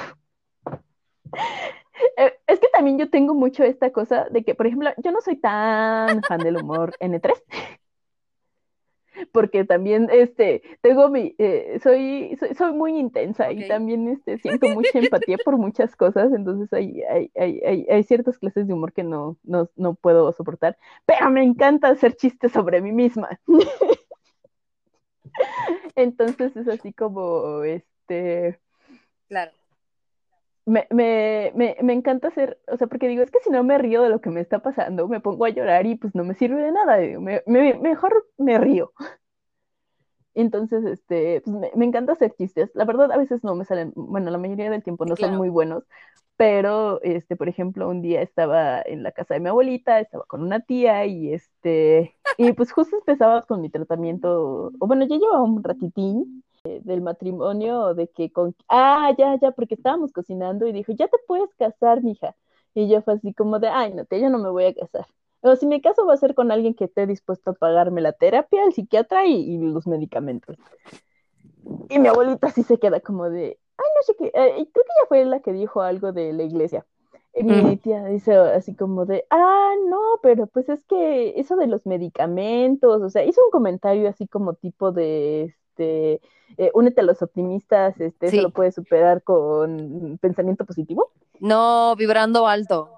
Ajá, exacto, exacto. Y yo fue así como de, ok, Y también ahí me tuve que acordar de otra frase, este, que es así como de, o sea, tienes que aprender a distinguir entre las personas a las que les debes una explicación, una respuesta o absolutamente nada.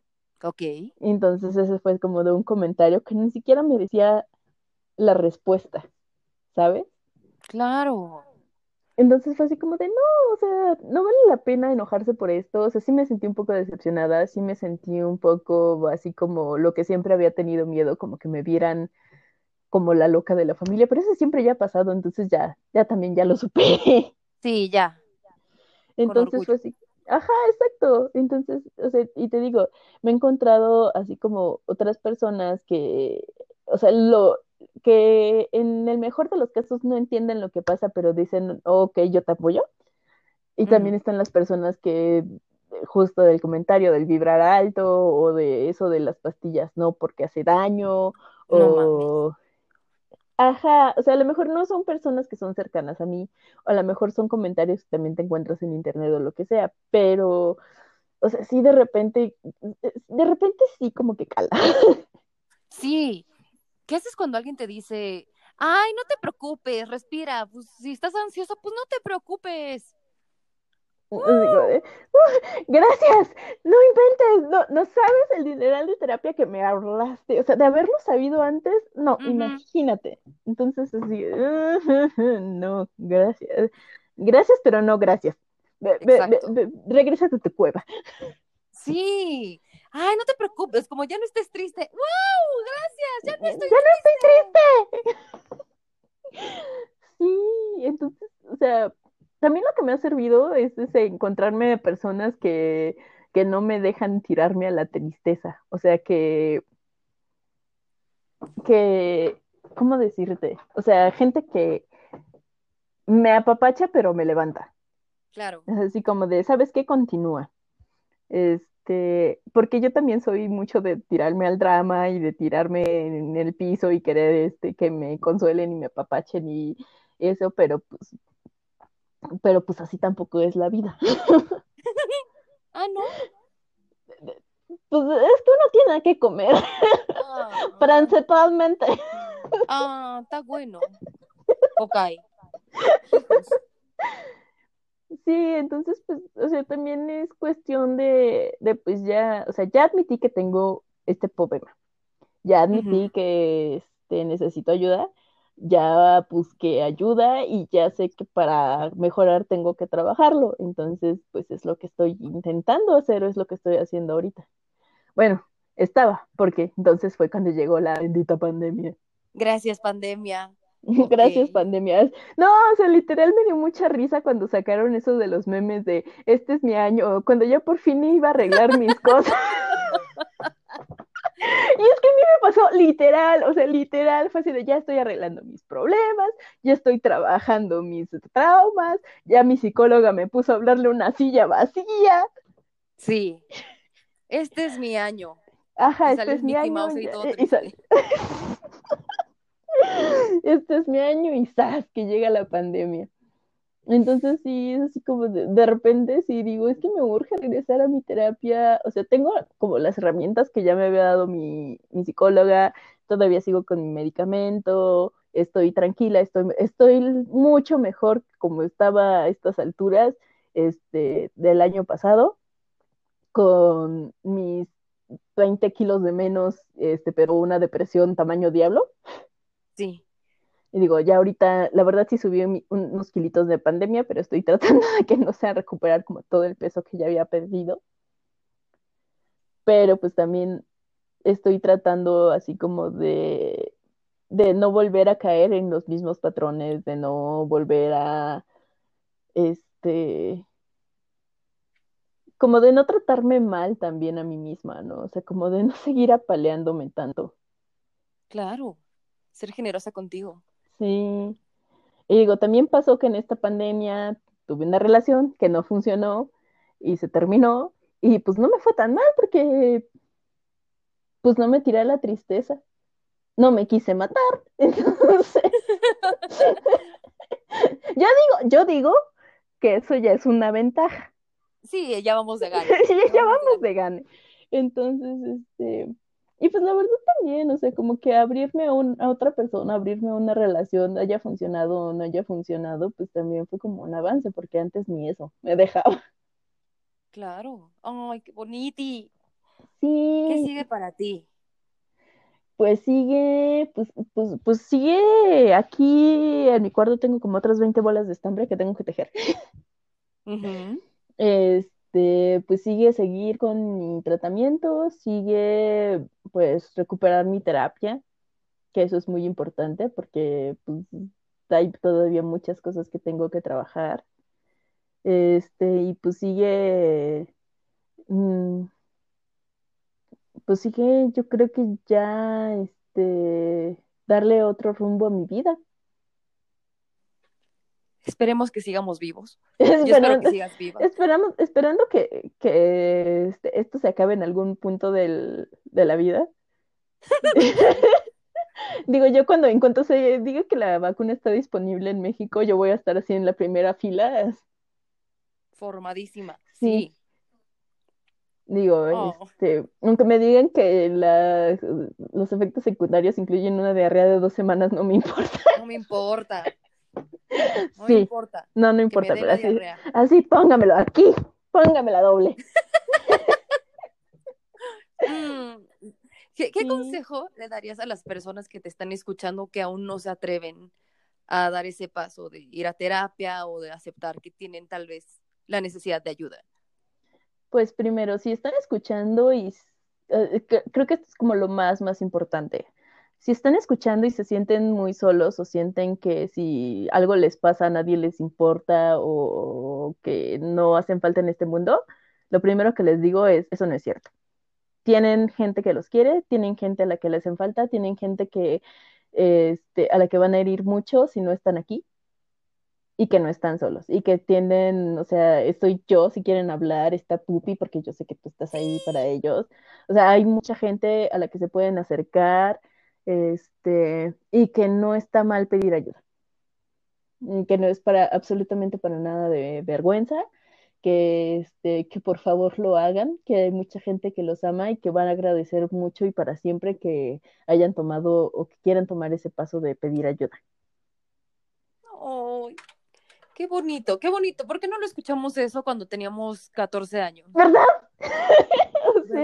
sí, también digo, no, no sé, no, no creo que sea tu público, pero también si hay alguien ahí así joven que lo esté pensando, porque también lo escuché cuando estaban hablando de, de ser niñas en la secundaria y de todo lo que nos ha pasado, o sea, son hermosas, nenas, o sea, se los juro, o sea, si alguien ahí, por ahí escuchando esto, que tenga 14, 15 años y cree que no está bueno, están hermosas, son hermosas, tengan la forma que tengan, sean del color de cabello, de ojos que tengan, están hermosas y son súper valiosísimas y no dejen por favor nunca que ningún tarado, ninguna persona les diga que no, que no son valiosas o que no son hermosas. Ajá, exacto.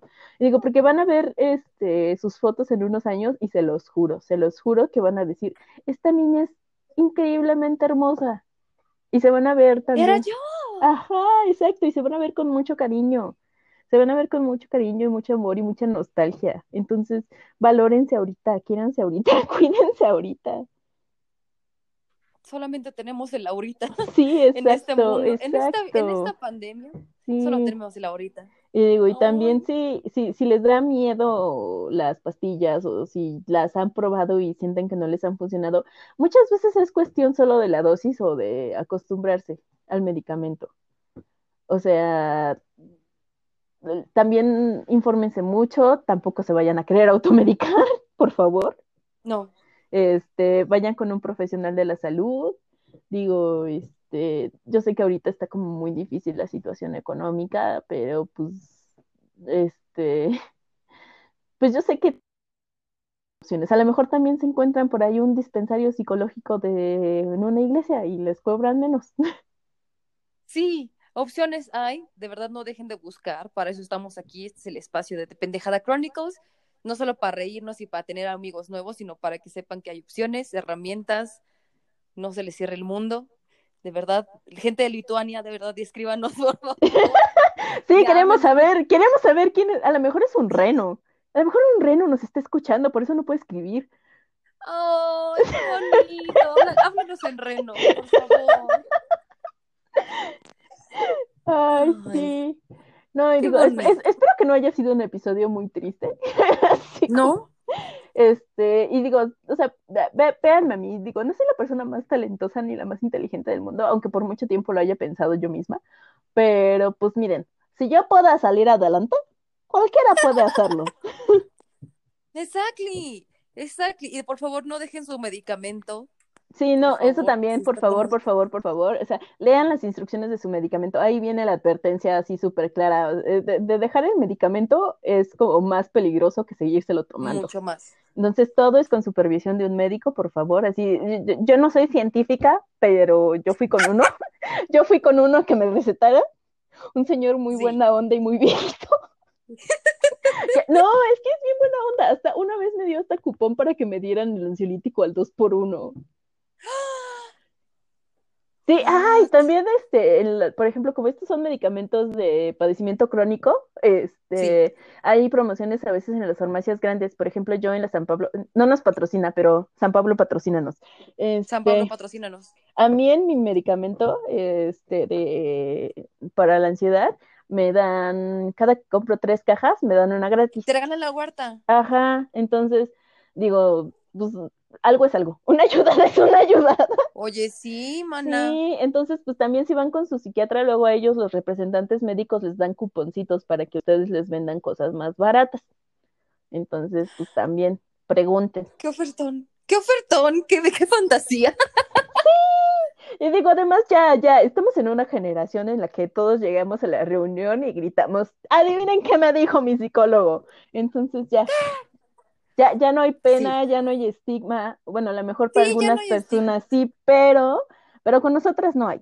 Ustedes cuéntenos. Con nosotras no. Ustedes cuéntenos. Se van a dar cuenta. Ajá, ahí se van a dar cuenta también de las personas con las que se rodean. Exacto, también sirve para purgar a las personas que no valen la pena de su vida. Sí, Fuchi, yo, yo creo que, no sé, en nuestro grupo, es que estoy pensando, o sea, pues, tú tomas medicamento, yo tomo medicamento, no sé si Ross toma medicamento. Creo que Ross no. Chinos tomaba medicamento. Sí, ella hackeó. Es que ella es etérea. Es que ella... es etérea. Ella es etérea, sí. Este. Sí, justo. Pero no, pero ella toma tecitos. Ella toma tecitos. Sí. tecitos felices. Sí, ella es feliz. Ella es feliz. La amamos. Sí. Nosotros somos felices también. También, sí, ahorita sí. Ya, sobre todo porque eh, espero verla ya esta semana, entonces voy a ser más feliz porque ya tengo un ratote sin verla. Yo llevo igual ratote sin verte a ti ni a ella. Sí. Ay, un buen. No me digas. Qué bueno que, qué bueno que estamos aquí conectadas en Dependejada Chronicles. Sí. cuidando, por favor. Tú también, cuídate mucho. Antes, antes de que cerremos, el tema de hoy, no te vas a ir sin respondernos la pregunta de siempre. ¡Ay, no! Ay, sí. Yo pensé que eso te había olvidado. Jamás. ¡Ay, no, no, no, no, no, no, no! Laura Denise, como sabes, este programa se llama De Pendejada Chronicles. ¿Cuál ha sido tu mayor pendejada? Mi mayor pendejada. Ay, es que está difícil, tengo demasiadas. Está muy difícil si tengo demasiadas. La que quieras. Y la mayoría tiene nombre y apellido y Rosana no las aprueba. Si Rosana no las aprueba, yo tampoco las apruebo. No, a ver. Mayor pendejada. Mm, creo que Ay, es que. Es que fue mía y aparte fue de, de, de, de, de mis amigos de la prepa. Un día salimos de la prepa y para ese entonces, como yo ya llevaba un año atrasada, este iba al, en el mismo año escolar que mi hermano el pequeño, mi hermano Edgar pero siempre nos íbamos al metro juntos. O sea, él se iba con sus compañeros, sus amigos, que son, ahí son personas muy lindas, muy maravillosas también ellos. Este, me agradan también sus amigos. Em, y yo me iba también al metro con mis amigos. Eh, pero ese día, no sé por qué, yo le dije a Edgar, pues adelántate. O sea, vete y ya este, en el metro, allá en el toreo, nos vemos porque mi papá siempre iba por nosotros. Este, y teníamos un celular para los dos. Y ese celular lo único que hacía era llamar, recibir llamadas. Este, nada más, recibir y mandar llamadas. Y ya era, este, y justo era para que nos contactara mi papá cuando ya llegábamos al toreo. Y pues íbamos de la prepa 6, que está en Coyoacán, este, se podía ir uno caminando a general, al metro General Naya. Pero ese día iba jugando yo con mis amigos y no sé qué pasó o sea, no, no me acuerdo bien porque que íbamos jugando, pero nos íbamos persiguiendo por alguna razón. Y yo tenía una mochila que se cruzaba en el pecho, o sea, como de esas tipo morral. Sí, sí, sí. Y uno de mis amigos, cuando me iba correteando, lo que hizo fue agarrar la mochila por la parte de atrás, haciendo que en ese momento, como me jaló, pues yo giré, o sea, como giré como a la izquierda y justo en ese momento perdí el equilibrio y me caí de espaldas. Pero pues yo era, siempre he sido de esas personas torpes que se caen en cualquier lado y nunca mete las manos. Entonces no se me ocurrió a mí tampoco este, tratar de detenerme o algo así. Y lo que pasó fue que me caí con mi cabecita, o sea, mi nuca en el filo de la banqueta. O sea, casi me desnuco ahí. ¿Y tú, tú que te encantaba salir y hacer tus teorías de cómo te ibas a matar? Sí, ahí, justo ahí pasó. Justo ahí pasó. Así, algo que, algo que no me había imaginado que pasó. Eh, eso, eso, justo pasó. Así, muerte, muerte por jugar con tus amigos. Y pues me quedé, o sea, sentí el golpe y todo se me apagó. O sea, sentí que el cerebro me rebotaba en la cabeza. Este, y lo único que pensé fue, no manches, Edgar se va a quedar en el metro y no voy a poder alcanzar. Me van a regañar mis papás.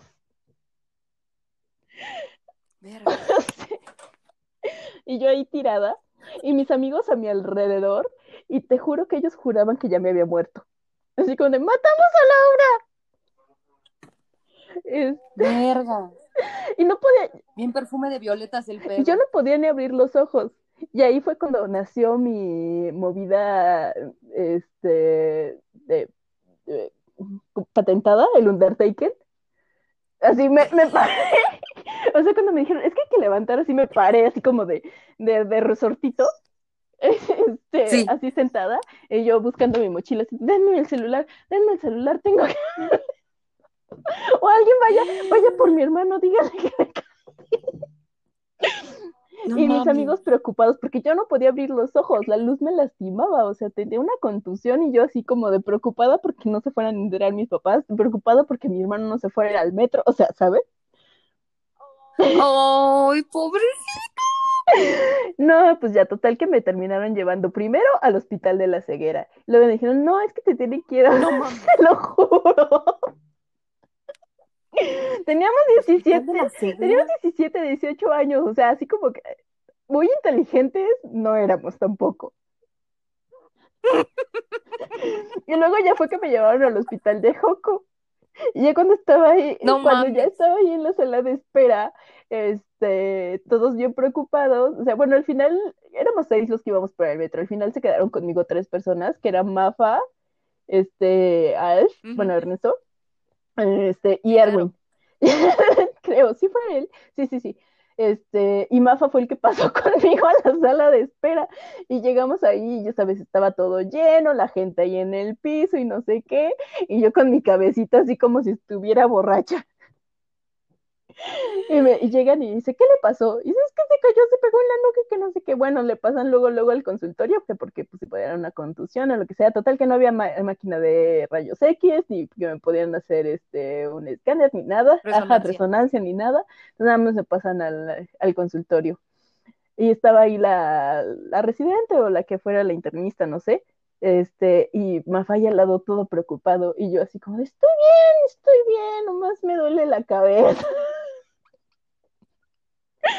Y me, sí, y me de repente me empieza a preguntar cosas la doctora, que no sé qué, que esto y que lo otro, y me dice, ¿estás mareada? Y yo, entonces, o sea, sí estoy un poco mareada, dice, ¿pero quieres vomitar? Y yo, no, no quiero vomitar. No. Y más a mí, sí, nada más a mi lado agarrándome, y la doctora, quién sabe cómo hizo, saltó para atrás y aventó el bote en cuanto me vio hacer el gesto, y toda así, toda mi vomitada cayó en el bote de basura. Pero qué reflejos de la doctora, qué reflejos. Total que ya me recetaron un collarín, unas inyecciones de complejo B y así, dice, bueno, o sea, nada más, este, dice, parece que no está tan grave, si tienes como una contusión así un poco ligera y ya. Y para ese entonces ya le habían hablado, este, ya me habían hablado mis papás, que dónde estaba, que qué estaba haciendo, que no sé qué, y les contesta mamá, es que estamos en el hospital.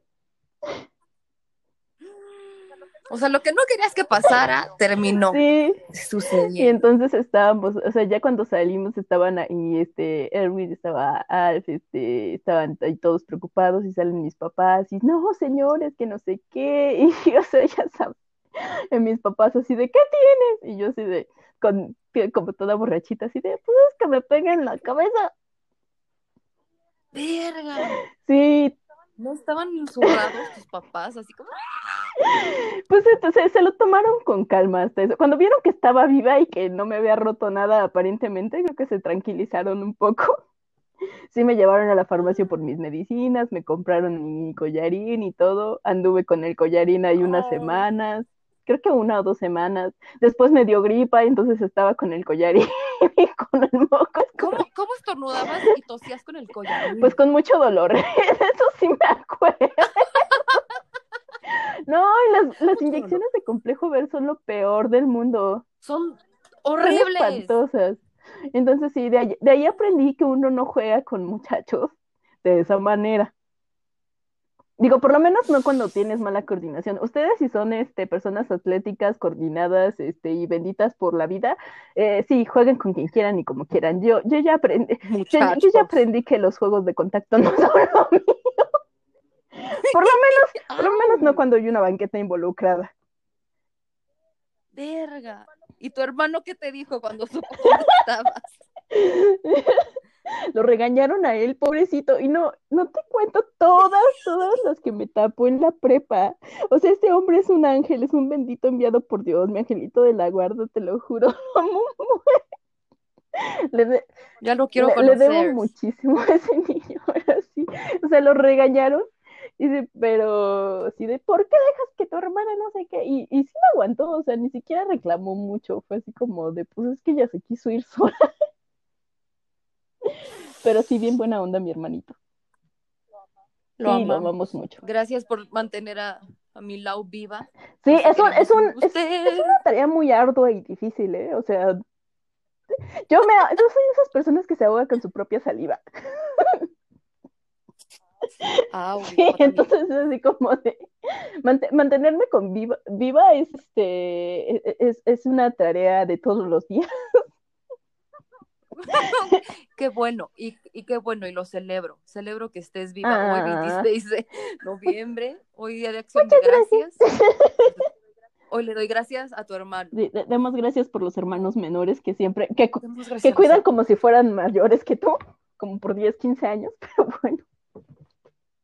Ay, me gustaría tener un hermano o una hermana. Es, que es muy bonito, es muy bonito. Es, una, es que a veces es la, una persona a la que quisieras matar y pero la mayoría del tiempo es, o más bien todo el tiempo es la persona por la que morirías o matarías. Claro. Sí, entonces, ah. pues sí, o sea, es, es, es, muy bonito. Y es muy bonito estar vivo. Es muy bonito estar vivo cuando... es muy bonito estar vivo cuando uno se da cuenta que hay, que hay cosas por las que vale la pena estar vivo. Me gusta estar viva. Me gusta estar me gusta Estar Digo, me gusta estar viva. Hay, hay, hay, veces que sí me gustaría así como este ¿cómo decirlo? De, de, desaparecer por unos parar el, ajá, parar el mundo, descansar un rato y luego seguirle, pero pues como no existe esa opción, a menos que te quieras pasar toda la vida dormida, pero eventualmente tendrás que despertarte, este, mm. Pero pues sí, es, es, es, bonito estar vivo. Nada más recuerden eso. Tiene sus momentos. Tiene sus momentos. Y es la parte de estar viva. Es, es parte del, del, show. Exacto. Oh, digo, mira. No, estoy muy feliz. Muchas gracias. Ay, no, muchas Ajá. gracias a ti. Digo, mira, si, si ya vamos a estar aquí, pues lo menos que podemos hacer es tratar de sacarle el mejor partido a esto. Sí, y ser felices. y escuchar de Pendejada Chronicles. Gracias. Escuchar de Pendejada Chronicles y escuchar leyendas Ah, sí, por favor, por favor. No, no, eh, eh, espero que les guste este capítulo. Por favor, no me conviertan en el chaparro. en el capítulo del monje negro. Ok. Sí, no, ellos, ellos ya no pueden decir que está padre estar vivos, pero.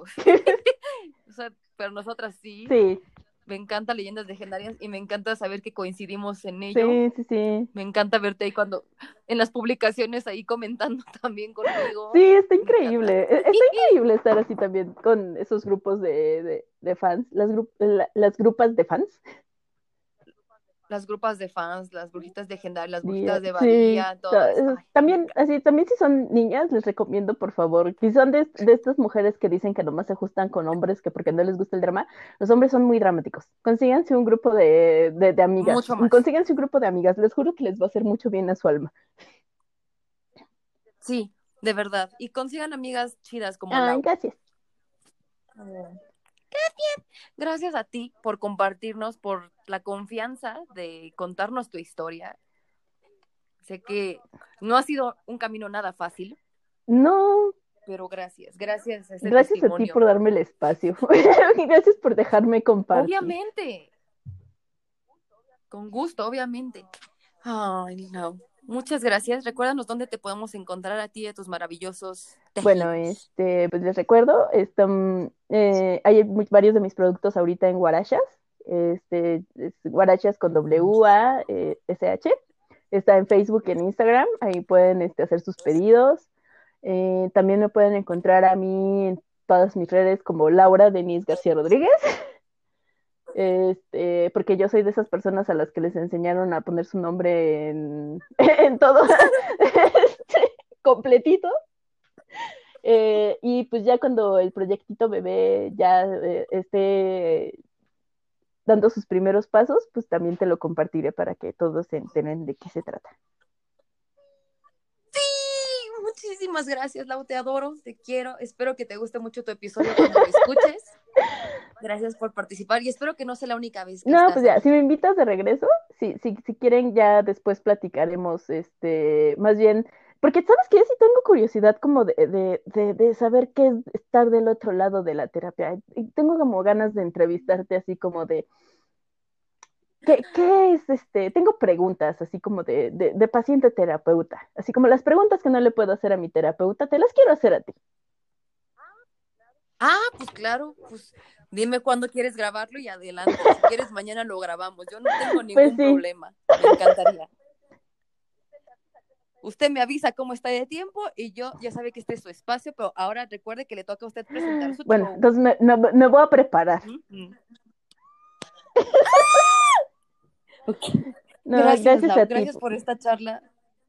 Te abrazo a, la distancia, te extraño mucho pero ahorita siento que estás aquí a mi ladito. Sí, fue muy agradable platicar contigo. Que tengas, sí, es muy cookie, me gusta platicar mucho contigo, me, gusta escucharte y por fin que ya te conozcan aquí en el, en el mundo de Pendejada Chronicles, nuestros pendejos crónicos. Bueno.